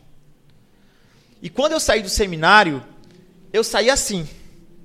Eu, eu já estava no tempo realmente, foram quatro anos, tem alguns colegas assim na época de seminário falam assim, nossa, tô, tô doido para ir embora, tô doido para sair logo, não aguento mais, aquela coisa aquela coisa toda. Eu não senti isso, que já era o momento, sabe, desesperador, não, preciso ir embora logo do seminário, né? Entrei em 2008, me formei em 2011. Então, eu não terminei em dezembro de 2011, né, na minha formatura, eu não terminei assim com aquela ímpeto, sabe, não estou doido para ir embora do seminário. Ah, mas eu sabia que eu estava saindo de um seminário para entrar em outro. Eu saí do seminário de tempo integral para entrar no seminário da vida real, que é o dia a dia, que é a caminhada, que é você depender do Senhor todos os dias e todos os dias é, é dia de Deus mostrar para a gente a nossa total incapacidade. Todos esses homens que você citou aí da Bíblia é, provaram disso. Provaram porque é, Irmãos, o que que é a obra missionária? A obra missionária é você estar envolvido no que o Deus Todo-Poderoso, Deus Trino, está fazendo na história que se chama a história da redenção. Participar disso e se achar capaz de fazer algo nisso é, é eu acho que é uma incoerência muito grande. Porque olha pra gente, a gente é humano, a gente é fraco, a gente é inconstante, nós somos é, uma montanha russa de sentimentos. Eu sei que tem pessoas que às vezes acordam de manhã super empolgados, meio-dia está desanimado e à noite está empolgado de novo. Eu já vivenciei isso várias vezes na, na, na minha lida aí, sabe?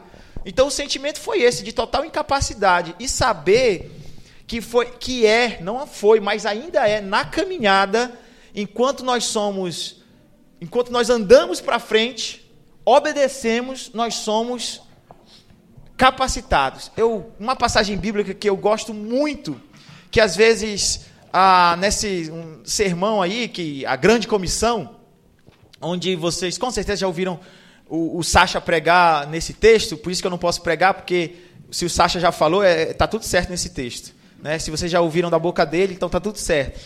Mas, às vezes, a atenção ela vai logo lá para o final, né, no verso 18, mas eu, eu gosto muito do que aparece um pouquinho antes no verso 17, quando diz assim: Quando viram, o adoraram. Alguns deles, porém, duvidaram. Alguns deles quem? O grupo que estava ali. Tanto os 11, 11 discípulos, né? os, os, os 11 apóstolos ali, depois ali, chamados, né? e também um outro grupo de pessoas. Todas as pessoas que Deus aqui nesse texto comissionou, que tem a ver com a nossa comissão. Todos nós somos chamados como esses aqui.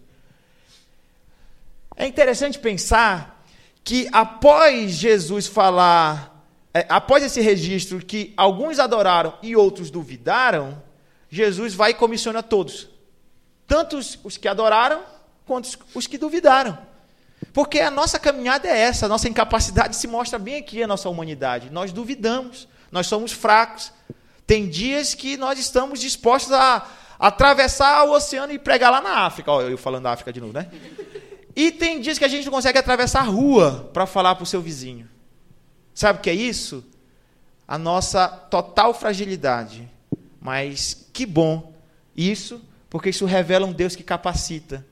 Revela um Deus que, enquanto nós estamos dispostos a simplesmente obedecer a Ele, Ele vai nos capacitar, Ele vai nos dar força para servir no ministério da igreja, para fazer aquilo que às vezes a gente acha que não, não consegue, não tem capacidade para fazer. Mas o conceito e o ponto aqui é: não existe ninguém pronto. Nós somos pessoas que estamos em um processo. Eu, eu, eu, relaciono muito isso com a santidade. Ninguém é santo perfeito aqui. Porque nós estamos num processo de santidade. Ninguém é pronto para o ministério. Ninguém está totalmente capacitado, capacitado e pronto para o ministério mas nós estamos num processo de capacitação. E ele se desenvolve à, à medida que nós obedecemos, andamos para frente e servimos ao Senhor na dependência dele. É, Gério, no início do ano eu estive lá no, fazendo a viagem, né? E um pouco do que a gente conversou com o Marcinho quarta-feira no almoço, né? É, eu presenciei duas realidades um pouco diferentes, né? Uma que a gente estava no barco, é, com comida que geralmente a gente come no dia a dia, alguma coisa ou outra diferente, igual carne de jacaré e tudo mais, né? E. Oi? Come jacaré no dia a dia. não, mas são comidas parecidas, tipo, tem gosto de frango, assim, mas não são nada diferente, então arroz, feijão, tudo certinho. E a gente evangelizava na parte da manhã e depois na parte da tarde, assim, né? E, e a gente ficava uma grande parte também no, no barco, né? Então é, a gente não teve 100% inserido, né? Mas depois, nos últimos quatro dias, a gente ficou na casa de ribeirinhos. Então aí a gente teve 100% infiltrado assim na vida de um ribeirinho, né? A gente pôde presenciar e, e ver como que é a vida de um ribeirinho, né? Como que é a rotina dele, o que eles fazem durante o dia. E eu acho que isso que realmente impactou muito eu poder ter visto e presenciado como é a vida deles, né? É, conta um pouquinho como que é a rotina de vocês, o que, que geralmente você faz no dia a dia, porque a gente está aqui tão acostumado, né? Pô, a gente trabalha, igual você falou, né? Durante a semana, infelizmente, é, isso pode acabar entrando automático, né? Que a gente separa é, durante a semana da nossa vida secular e depois final de semana eu vou para a igreja, né? Como que é a sua vida de um missionário no campo, né? O que, que geralmente você faz assim, né? Durante o dia? Porque lá é o dia parece que para gente que é daqui da cidade né é muito devagar lá né? Começa às 5 da manhã a gente acordava e 9 da noite assim já estava acabando né? Então é algo totalmente diferente né? Conta um pouquinho como que é o dia a dia de vocês o que, que geralmente vocês fazem. O que faz e o que come também né? Que agora eu tô curioso. E assim a gente olha a gente pensa né pô, o cara é missionário ele deve ficar andando pela comunidade o dia inteiro falando de Jesus para galera. Então tipo qual, é, como que funciona a rotina dentro disso também, do nosso pensamento e do que isso. é a realidade.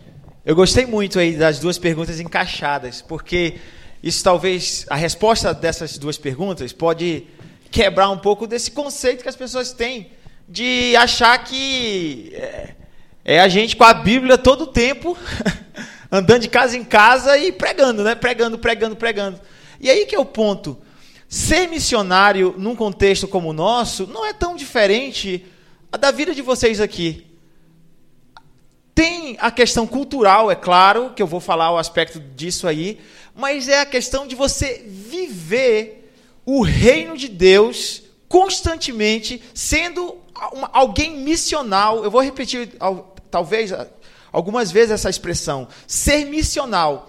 Ou seja, é você na sua rotina, não é que você vai para de fazer as suas coisas para servir a Deus, para pregar o evangelho. Mas é você enquanto vive prega o evangelho com o seu dia a dia. Então a nossa rotina, por exemplo, como a gente mora no ministério, né? Essa é a diferença cultural. A gente mora, a nossa casa está ali no meio da comunidade aonde as pessoas estão passando constantemente, aonde as pessoas estão ali é, precisando da, gente em algum num certo sentido, né? Às vezes é uma uma pessoa que está doente, a gente precisa ir lá orar, aconselhar, visitar. Tem as, as programações normais, né? Acordar pela manhã, por exemplo, toma um café. Aí às vezes, né? Diferente de um de um contexto de cidade, a gente está tomando café aqui é, café, não é jacaré ainda não de manhã não, só jacaré só à noite, só meio-dia. Daí tomando café e aí uma criança tá passando, te olha tomando café, porque tá tão pertinho ali e bota a cabecinha na janela, né? E come, às vezes entra em casa e come com a gente. É, por quê? Porque o ministério acontece enquanto a gente já está lá, porque a rotina, né, a, a, comunidade é muito presente, é muito, muito próxima, o senso de comunidade. Então, é, a nossa rotina ela se encaixa ah, na vivência da própria comunidade, o que, como eles vivem ali, a rotina deles, ah, a gente tenta se encaixar no mesmo ritmo. De manhã, ali, né, café, tudo, cada um, a gente faz as nossas devocionais e tudo, lê a Bíblia, aquela coisa toda. E aí, a, a rotina da casa, a Débora que, que cuida de tudo isso aí, ah, e as saídas para o ministério, se envolvendo com as pessoas, fazendo as programações com as, a visita nas comunidades, os cultos. Mas em relação a isso, né, a, a, esse conceito que às vezes as pessoas têm que a gente vai ficar com a Bíblia todo o tempo, na verdade é só viver os valores do reino em todo o tempo na comunidade, como você pode fazer aqui na cidade também, não é? Então a sua rotina se encaixa ali, né? Escola, faculdade, trabalho, enfim. Você, enquanto está vivendo, você está representando o Cristo que você serve. E na comunidade é a mesma coisa, não é? Mas tem esse aspecto da rotina que a gente precisa encaixar por conta do nosso ministério. E uma coisa que acontece bastante também é que sempre tem pessoas em casa. Então, não o dia inteiro, mas sempre aparece alguém. E naquela oportunidade a gente pode estar servindo aquela pessoa ou falando algo para ela, né? Então, é, ou a gente está indo na casa deles, ou eles estão indo na nossa casa, né? Então, a gente tem o nosso dia a dia na comunidade, mas por estar tá morando lá, como o Jair já falou, a gente tá nesse, nesse convívio com, com as pessoas, né? E também quando a gente vai nas outras comunidades perto lá, que a gente aí cria uma rotina, né, durante a semana de com essas saídas e tudo mais, né? Então, morando lá dentro, na comunidade, a gente tem esse contato com as pessoas que vão direto assim na casa da gente também. Aí é uma vida bem simples, que é fácil se encaixar uma rotina. Ah, realmente a gente tem essa impressão lá que parece que o dia o dia demora mais a passar, não é? Mas conforme a gente vai se envolvendo com eles, né, jogando futebol, assistindo o jogo, né, que seja do Corinthians, é claro, não é? Então, a gente tenta também se encaixar às vezes na rotina deles ali, indo pro pro fazer farinha com eles. Nem sempre a gente faz isso, mas quando dá, a gente vai e tenta é, fazer coisas relacionadas à cultura para tentar estabelecer essa rotina vivendo como uma vida normal enquanto o ministério vai acontecendo. Ou seja, não, a gente não tem aquele momento que a gente vira a chave, opa, vou fazer o ministério agora. Não existe isso. O que existe é, enquanto eu estou vivendo na comunidade, eu já estou em ministério. O ministério está acontecendo, está fluindo. Só muda um pouquinho a rotina quando vamos grupos lá, que daí a gente aproveita e vai É. e leva eles para visitar casa em casa. Aí muda um pouquinho a rotina. É, e os grupos vão lá, visita, a gente deixa eles fazer o trabalho e a gente fica só olhando, descansando. Em cima desse assunto que vocês estão falando agora, né, lá atrás vocês comentaram de que quando a comunidade fica sabendo que o missionário está vindo, muitas comunidades se fecham, né, muitas pessoas acabam se fechando. Já teve alguma vez que, assim, por conta de do, fech, do pessoal se fechando para os missionários, para a palavra, vocês que tiveram que ir para uma outra comunidade? Ou qual, são, qual é a postura de vocês quando isso acontece? Quando eles se fecham para a palavra sendo pregada? Hoje, nós não.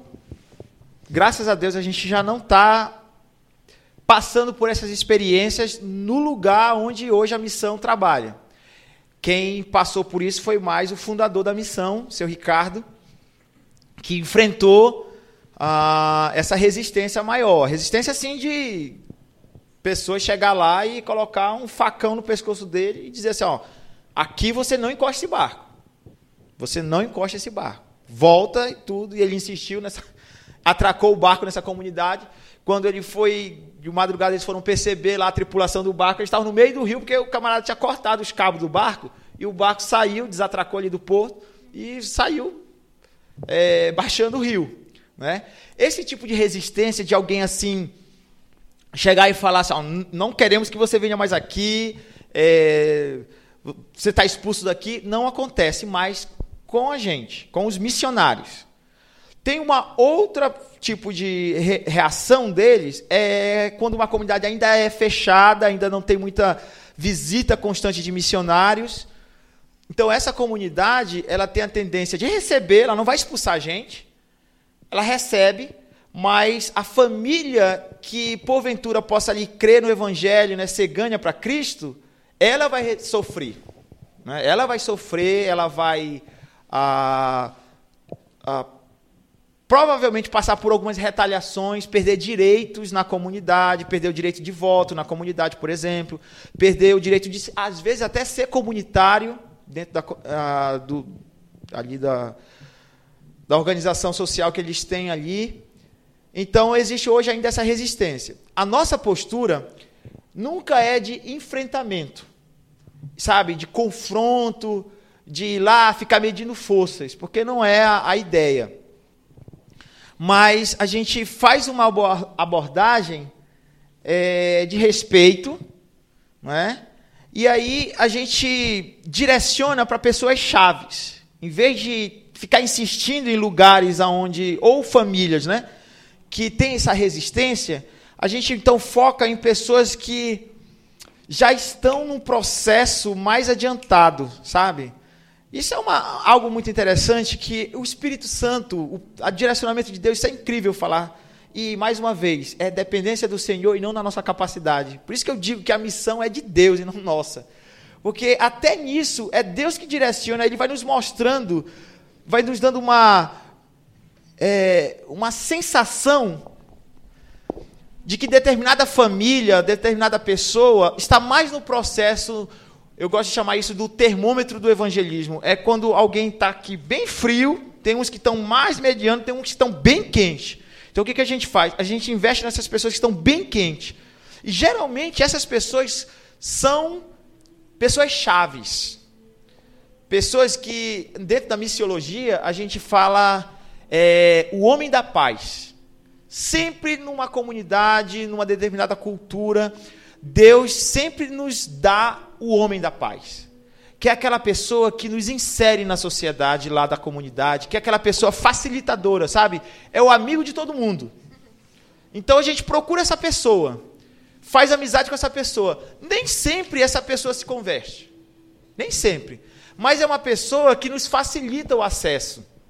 Então, ao invés de ficar medindo forças, sabe, trocando farpas, acusações, ah, você é isso, é perdido, aquela coisa, sabe, uma palavra muito condenatória, uma palavra muito de briga, isso, eu, eu não vejo que isso é positivo. Mas então a gente direciona esforços nessa pessoa e tentando identificar essa pessoa. Essa pessoa nos direciona para famílias que estão mais ali abertas. E aí, então, quando Deus abre o coração dessas pessoas para entender a palavra, essas pessoas mesmo vão dizer assim: Eu quero você na minha casa. Como Paulo, quando chegou lá em, Filipe, em Filipos, ele encontrou Lídia. E o texto fala que foi o Espírito Santo que deu entendimento para ela entender a palavra. E ao entender a palavra, ela faz o convite para Paulo: se, eu, se, me, se vocês me acharam digno, digna, né? Vão em minha casa. E ali a gente tem o nascimento da igreja aos Filip, dos Filip, aos, a igreja de Filipos, né? Do qual surgiu a carta aos Filipenses. Então, a nossa postura tem sido essa durante esses anos, de não enfrentar, de não brigar. Não tem uma história do, do Ricardo que negociou um culto, outra parte de Sim, sim, tem uma história é, que o seu Ricardo, né, fundador da missão, ele chegou numa comunidade e aí o pessoal recebeu e tudo, e ele falou assim: Olha, eu quero fazer uma reunião aqui agora à noite tal, hoje à noite. Aí o camarada assim, eles estavam doidos para ver novela, né? Novela, um jogo, uma coisa assim. E ele falou: Olha, a gente deixa, mas só se você arrumar um dieselzinho aí para a gente botar no motor da comunidade, para a gente poder é, ter aqui, iluminar a comunidade. Aí o seu Ricardo ia lá e dava, né? Na hora do culto, o pessoal veio de ir pro culto, tava lá assistindo, tava assistindo a novela, né?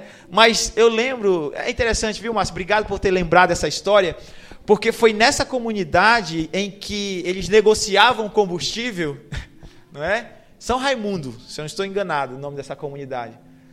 E aí alguns jovens lá, né, iam lá e ah, sempre ficavam, né, jogando essa no, no, ouvido do seu Ricardo. Já atracava, ei, cadê o diesel, pastor? Arruma lá para ligar o motor da comunidade. E isso ia lá, ligava a novela e tudo todo o tempo.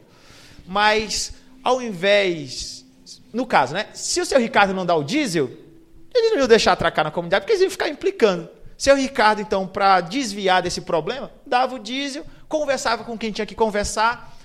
Uma dessas pessoas que sempre ia lá pedir o diesel, era jovem na época, se encontrou com Cristo, Cristo o alcançou, confessou o Senhor Jesus como Senhor e Salvador, depois já é, se casou e hoje é, o nome desse camarada é Adevaldo, que a gente chama lá de Val, e é missionário da nossa missão.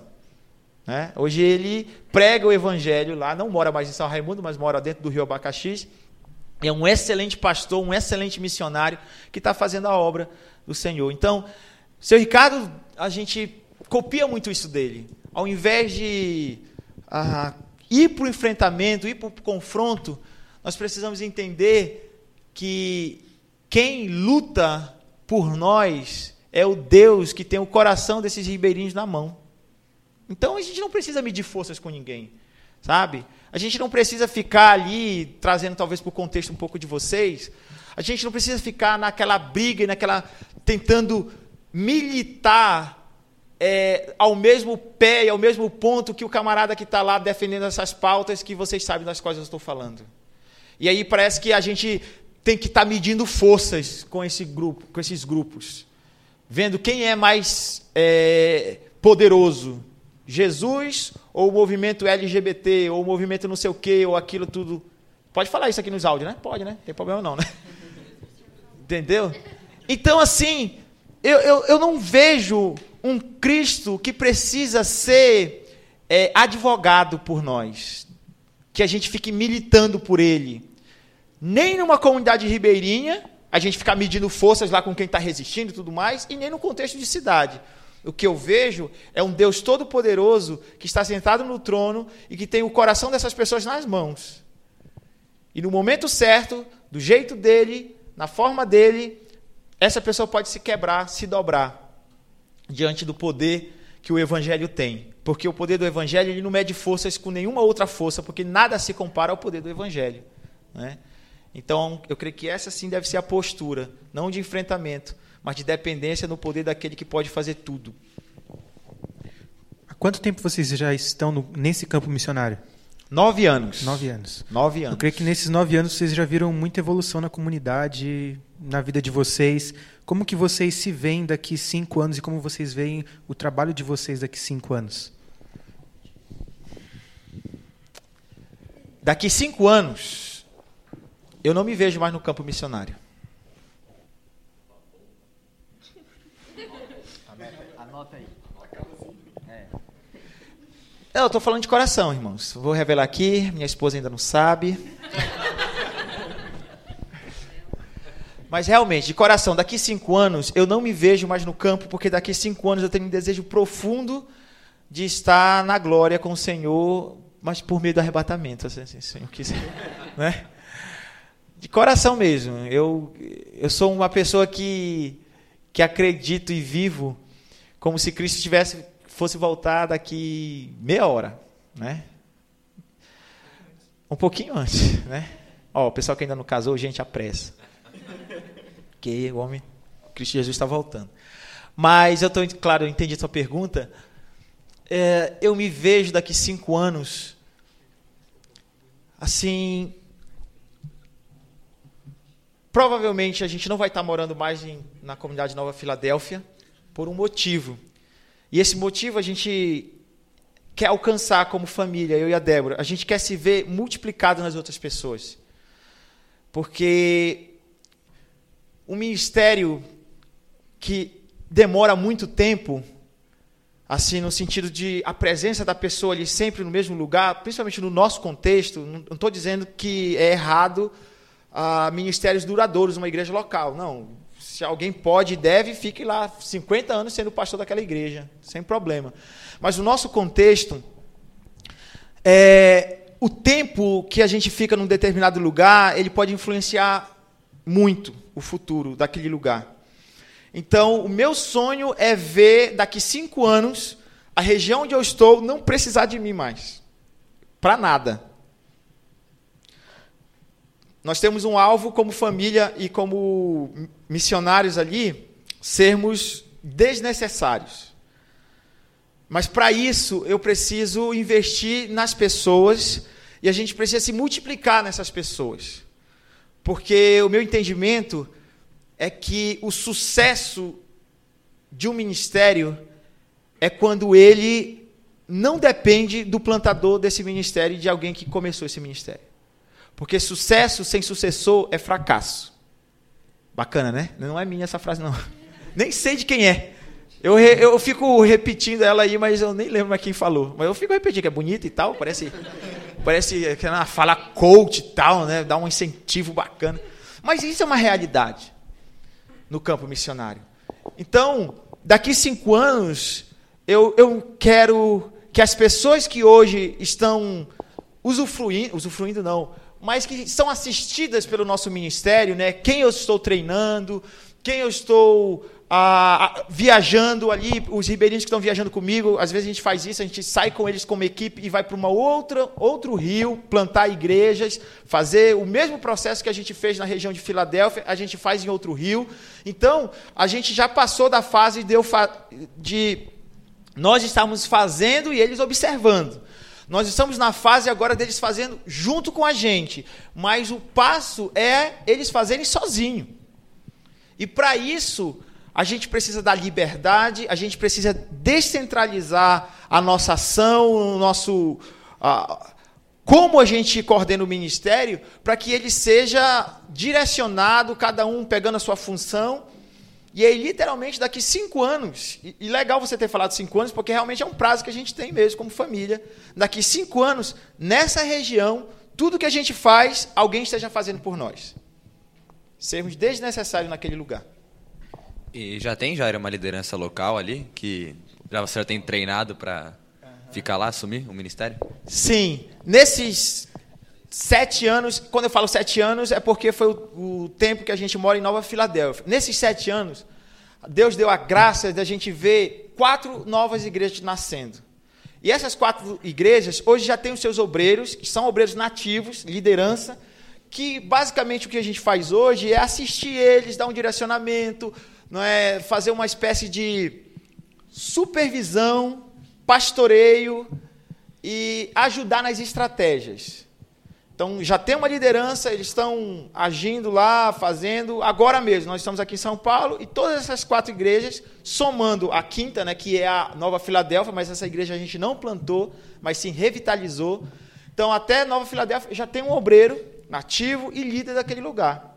Então os cultos estão lá acontecendo, as programações estão acontecendo, as decisões estão sendo tomadas e principalmente isso, decisões precisam ser tomadas sem a, a dependência deles da gente.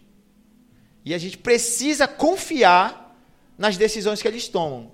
Podem ser direcionadas? Sim. Supervisionadas? Ok, beleza. Mas a gente precisa dar esse voto de confiança, essa firmeza, porque sempre tem aquela tendência deles pensarem, principalmente numa região como aquela, eles olharem para a gente e pensar assim, não, eles que sabem fazer, eles são missionários de fora, eles sempre fazem melhor, então eu vou ficar sentadinho aqui no meu banco e vou é, usufruir do que o missionário de fora tem para me dar.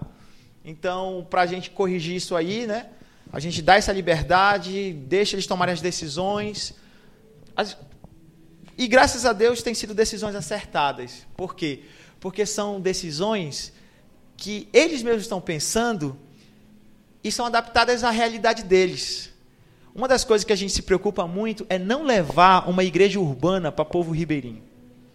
Não levar uma igreja que a gente está acostumado, não levar, por exemplo, sou membro da Igreja Batista Nova Esperança, da cidade de Castanhal, paraense. Os paraenses são gente boa demais, é o segundo melhor estado do, do Brasil, só perde para São Paulo, é claro, né?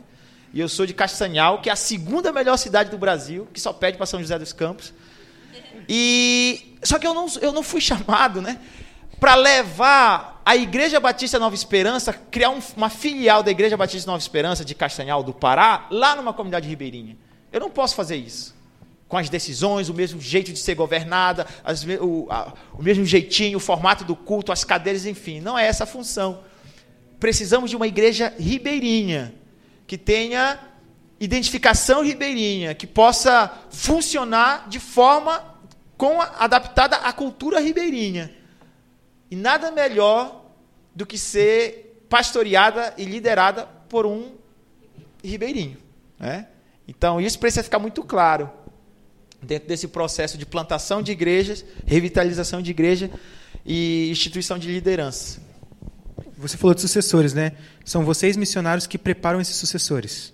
Isso. Correto? Correto. Vocês da missão já pensaram, acharam necessário, não, é desnecessário vocês implantarem uma espécie de seminário voltado para a cultura deles, para capacitar eles ministerialmente? Sim, não só já pensamos, como já existe. Né? Nós temos um seminário, como eu falei no início, eu e a Débora fazemos parte desse seminário, que é o departamento de treinamento. Então, como funciona?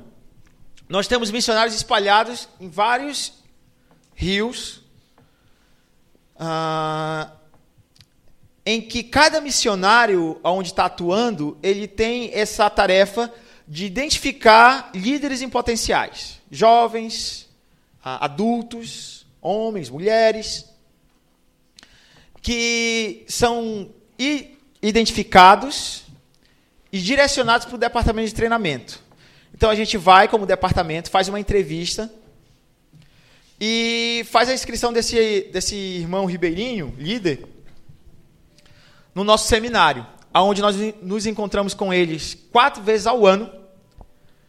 E eles recebem conteúdo teológico bom, ótima qualidade, não é, não é gabando não, né? nem levantando muito a nossa moral e nossa bola, mas o nível do nosso seminário é muito bom.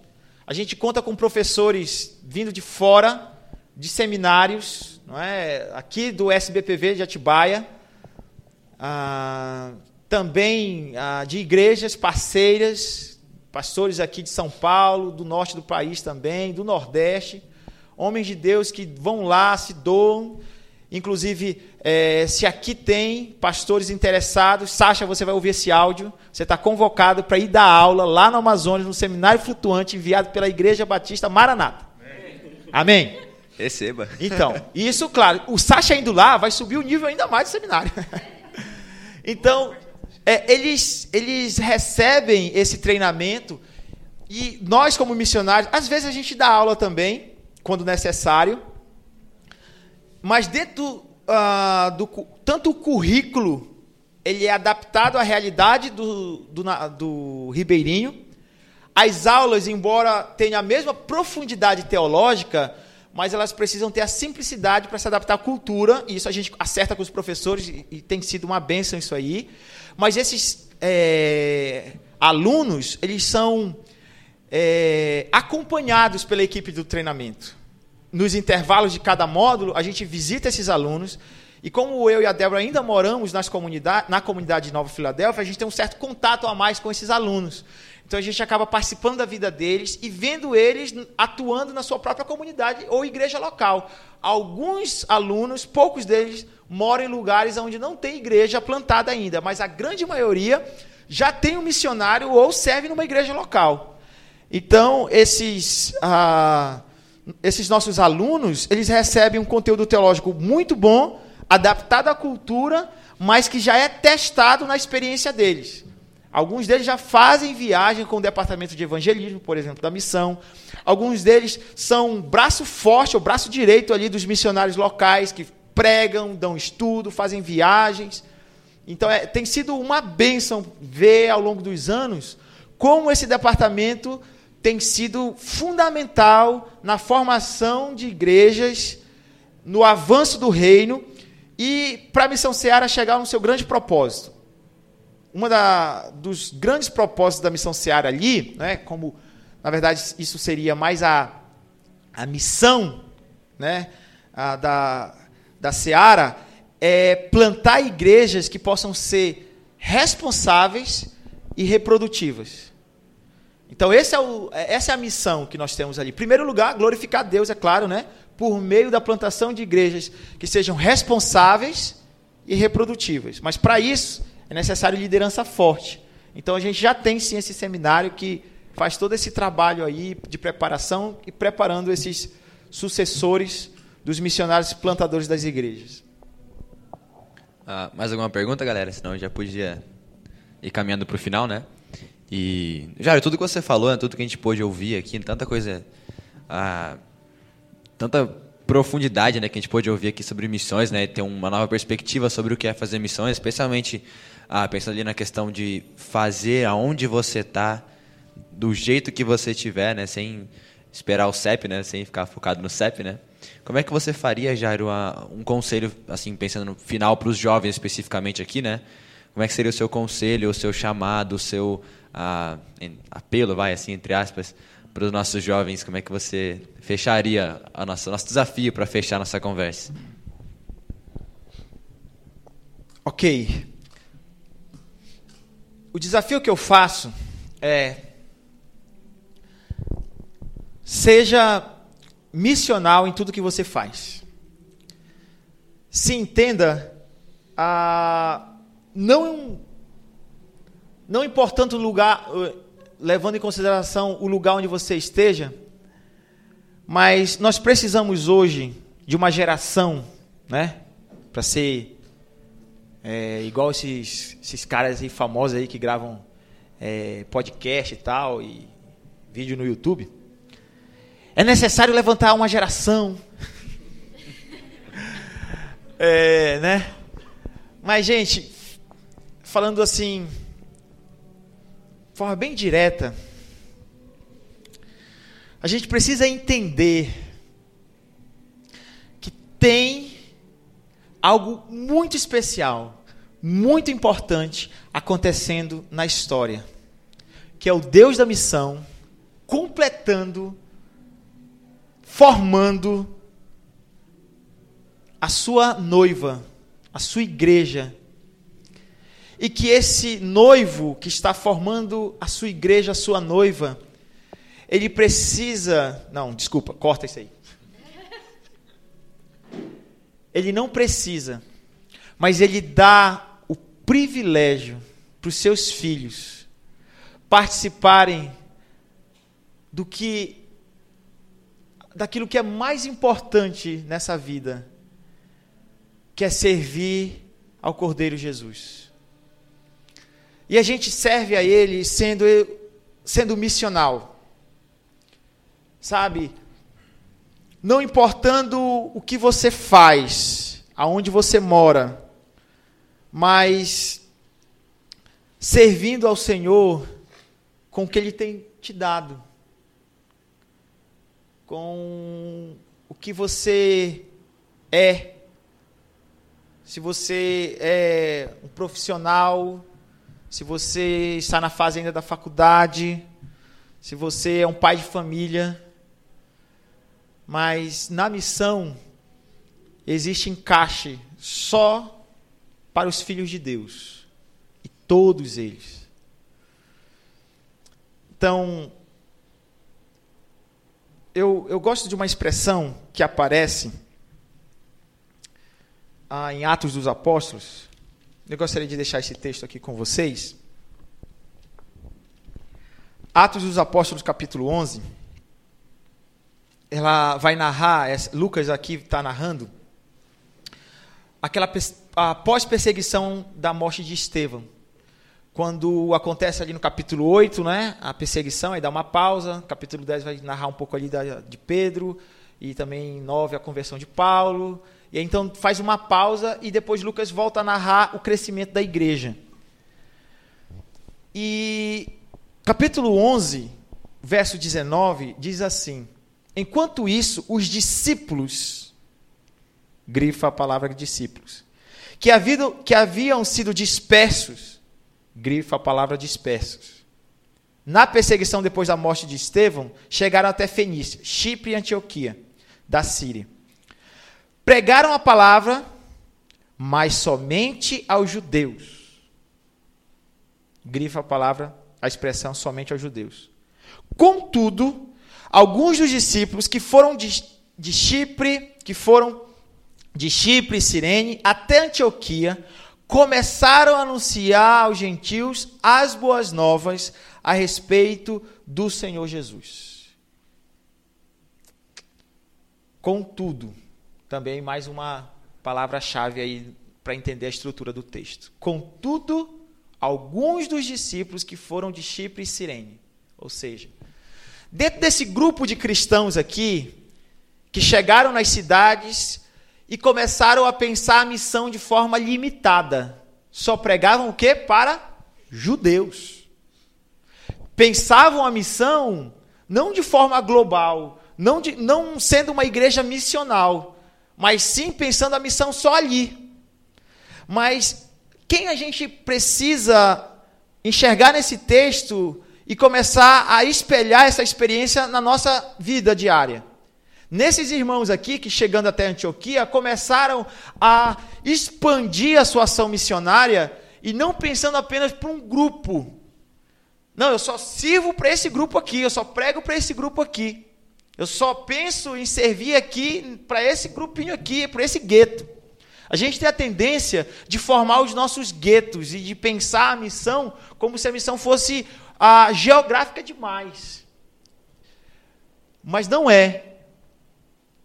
O evangelho, ele precisa ser levado, precisa ser pregado e um chamado a viver essa vida missional é quando a gente entende que não importa onde nós estejamos, não importa com quem nós estamos falando, não importa se é aqui em São José dos Campos, na igreja local, como a gente está servindo, você é chamado para pregar para as pessoas que estão aqui mas você também é chamado para se envolver na obra missionária lá longe, perto e longe. Talvez você pense assim, ah, mas talvez eu nunca faça uma viagem missionária para a Ásia, para o Amazonas. Para o Amazonas está mais fácil, né? Só ir ano que vem, com o grupo que vai daqui de São José dos Campos. Ah, para ir para a África. Mas você pode sim ser missional no sustento de missionários, por exemplo. Você pode fazer o seu alcance chegar lá do outro lado do mundo.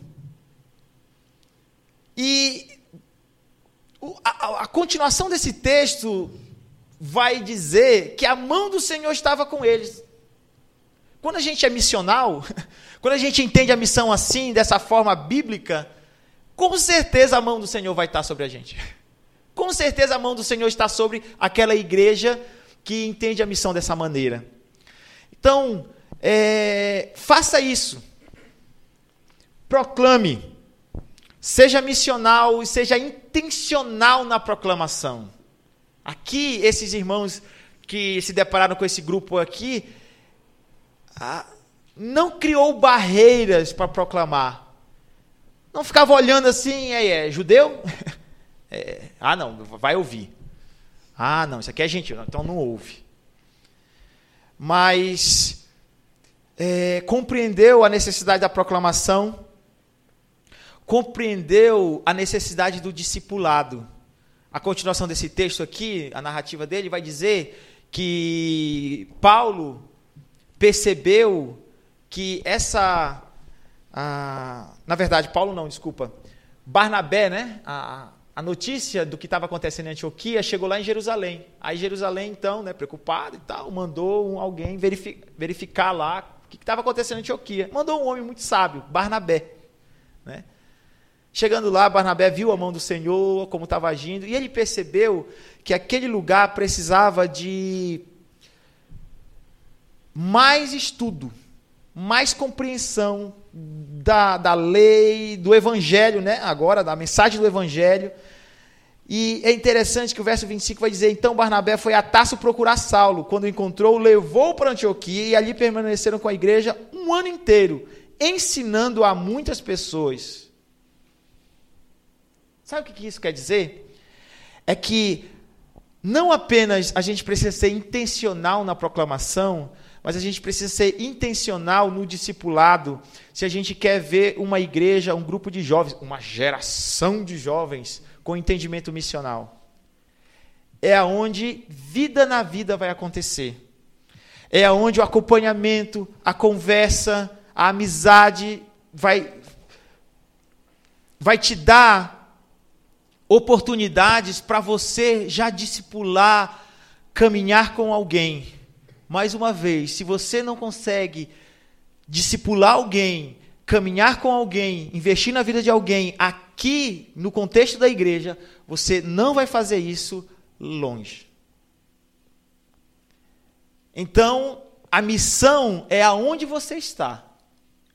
Ser missional é servir aonde você está para quando Deus te levar, seja para uma viagem a curto prazo, seja, quem sabe, eu estou falando aqui com vocacionados que vão servir num campo futuramente, você vivencie tudo que você já atestou e tudo que a sua igreja local já presenciou na sua vida. É esse entendimento de uma vida missional, de alguém que é intencional na proclamação, intencional no discipulado. E não me surpreende que essa, esse texto aqui ele chegue, não é, ao ponto de Lucas afirmar no verso 26, ainda parte B do versículo, foi em Antioquia que os discípulos foram chamados de cristãos pela primeira vez. Não me surpreende que essa expressão aqui Lucas coloque exatamente nesse ponto do seu relato. Porque é quando a gente vive a missão, é quando a gente vive essa vida missional, de proclamação, não importa para quem, de profundidade, tanto na vida quanto no estudo. Foi um ano e meio aqui, Paulo e Barnabé ensinando, acompanhando, investindo na vida de pessoas. Quando a gente tem essa postura, é fato que outras pessoas, inclusive, porque aqui esse apelido aqui, jocoso, que não foi eles que se chamaram, é as pessoas que estavam lá que falavam é, é cristão, que é ah, o significado, né? Pequenos cristos, gente que seguia Cristo, gente que imitava Cristo, com certeza que tem uma relação cultural e tal, o jeito deles falarem, a, até a forma, o comportamento, mas as pessoas olharam para aqueles discípulos ali em Antioquia e disseram: esses aí são cristãos, porque eles estão vivendo como o mestre deles viveu ali em Jerusalém e por onde ele andou quando ele estava fazendo o ministério. Não é gostoso isso? Alguém chegar e apontar o dedo para você e dizer assim: você é um cristão, você é filho de Deus.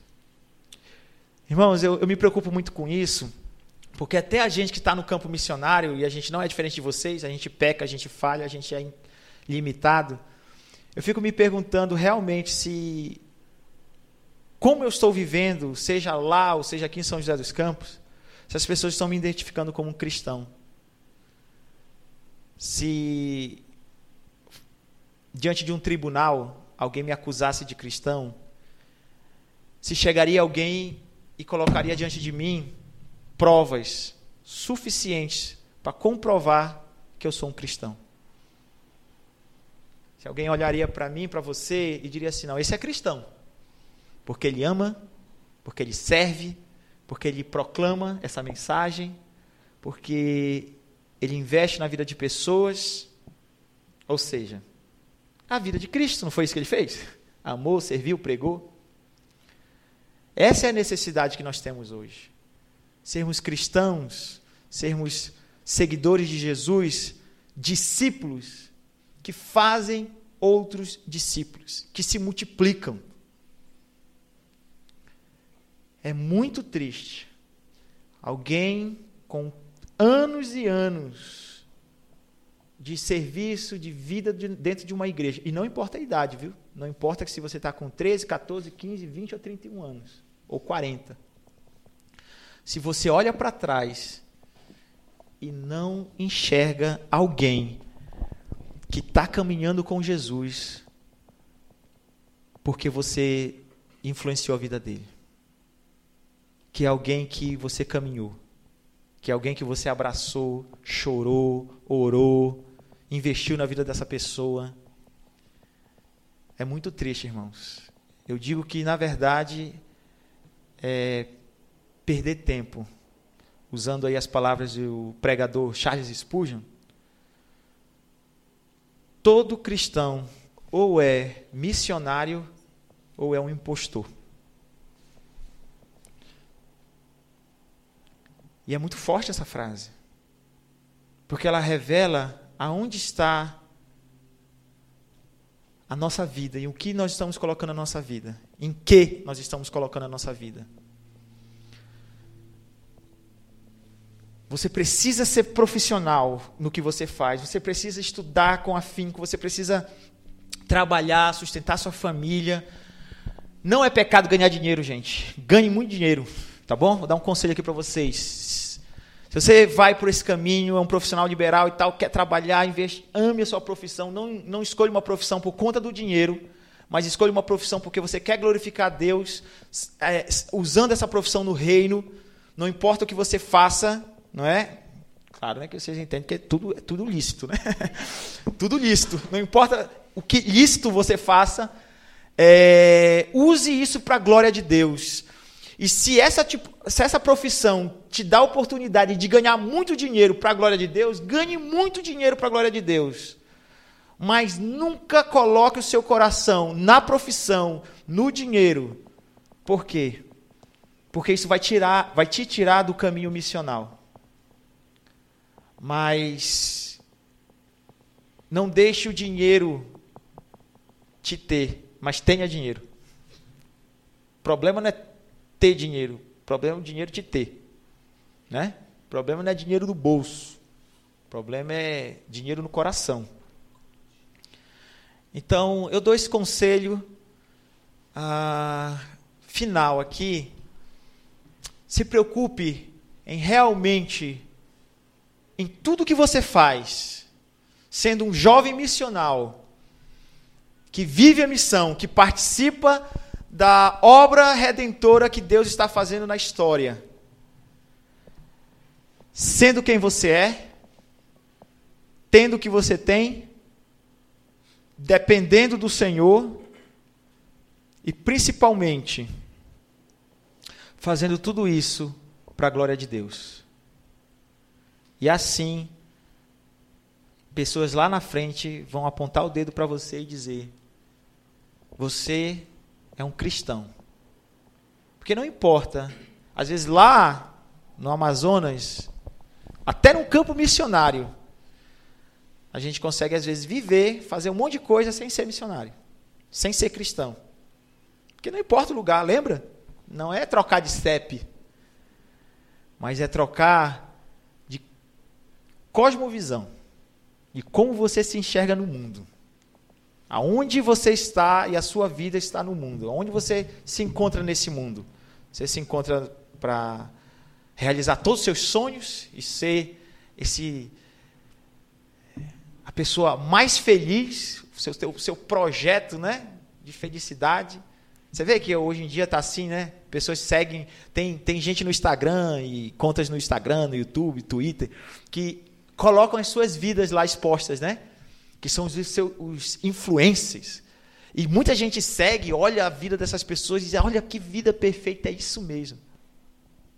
A pessoa posta suas viagens, é, para a Europa, os seus cursos, suas formações, os seus corpos ali, né, sarados, aquela coisa toda, é, fazendo culto ao corpo, a idolatria.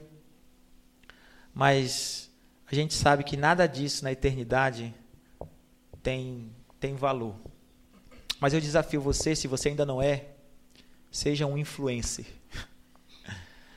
Mas um, um influencer a ponto de quando as pessoas olharem para você, serem realmente influenciadas por uma vida missional, por uma vida que glorifica a Deus.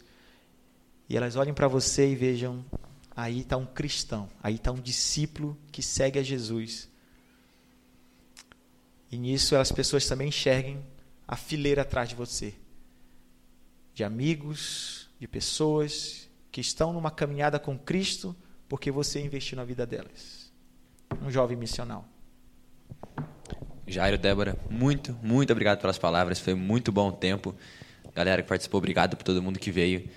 Ah, bom, vamos orar, né? Vamos orar, agradecer a Deus por esse tempo, agradecer pelas palavras, né? Que tenha, que encontre um solo fértil, corações dispostos a abdicar daquilo que a gente acredita ser bom e passar a viver uma vida missional, uma vida intencional para aquilo que nós somos chamados. Deus, muito obrigado, Pai. Muito obrigado porque Cristo morreu no nosso lugar. Muito obrigado porque temos esperança e temos um propósito muito maior nessa terra do que ah, qualquer coisa que a gente possa pensar, imaginar ou sonhar como propósito. Muito obrigado, Pai, você nos deu uma missão, um objetivo: fazer discípulos, pregar a tua palavra, nos tornarmos pequenos Cristos, Pai, imagem e semelhança do Senhor, para que esse mundo te conheça e venha te adorar um dia. Nos ajude, Pai, na, na árdua missão mas ser compensadora no final.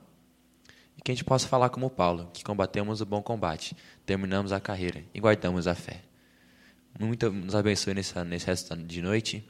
Abençoe Jairo, Débora, a família, a missão deles. Que eles possam continuar ali firmes, ó Pai, alicerçados na graça que os sustenta. Graça que vem do Senhor, ó Pai. Que a gente não merece, mas que o Senhor nos dá de graça. Em nome de Jesus. Amém. Amém.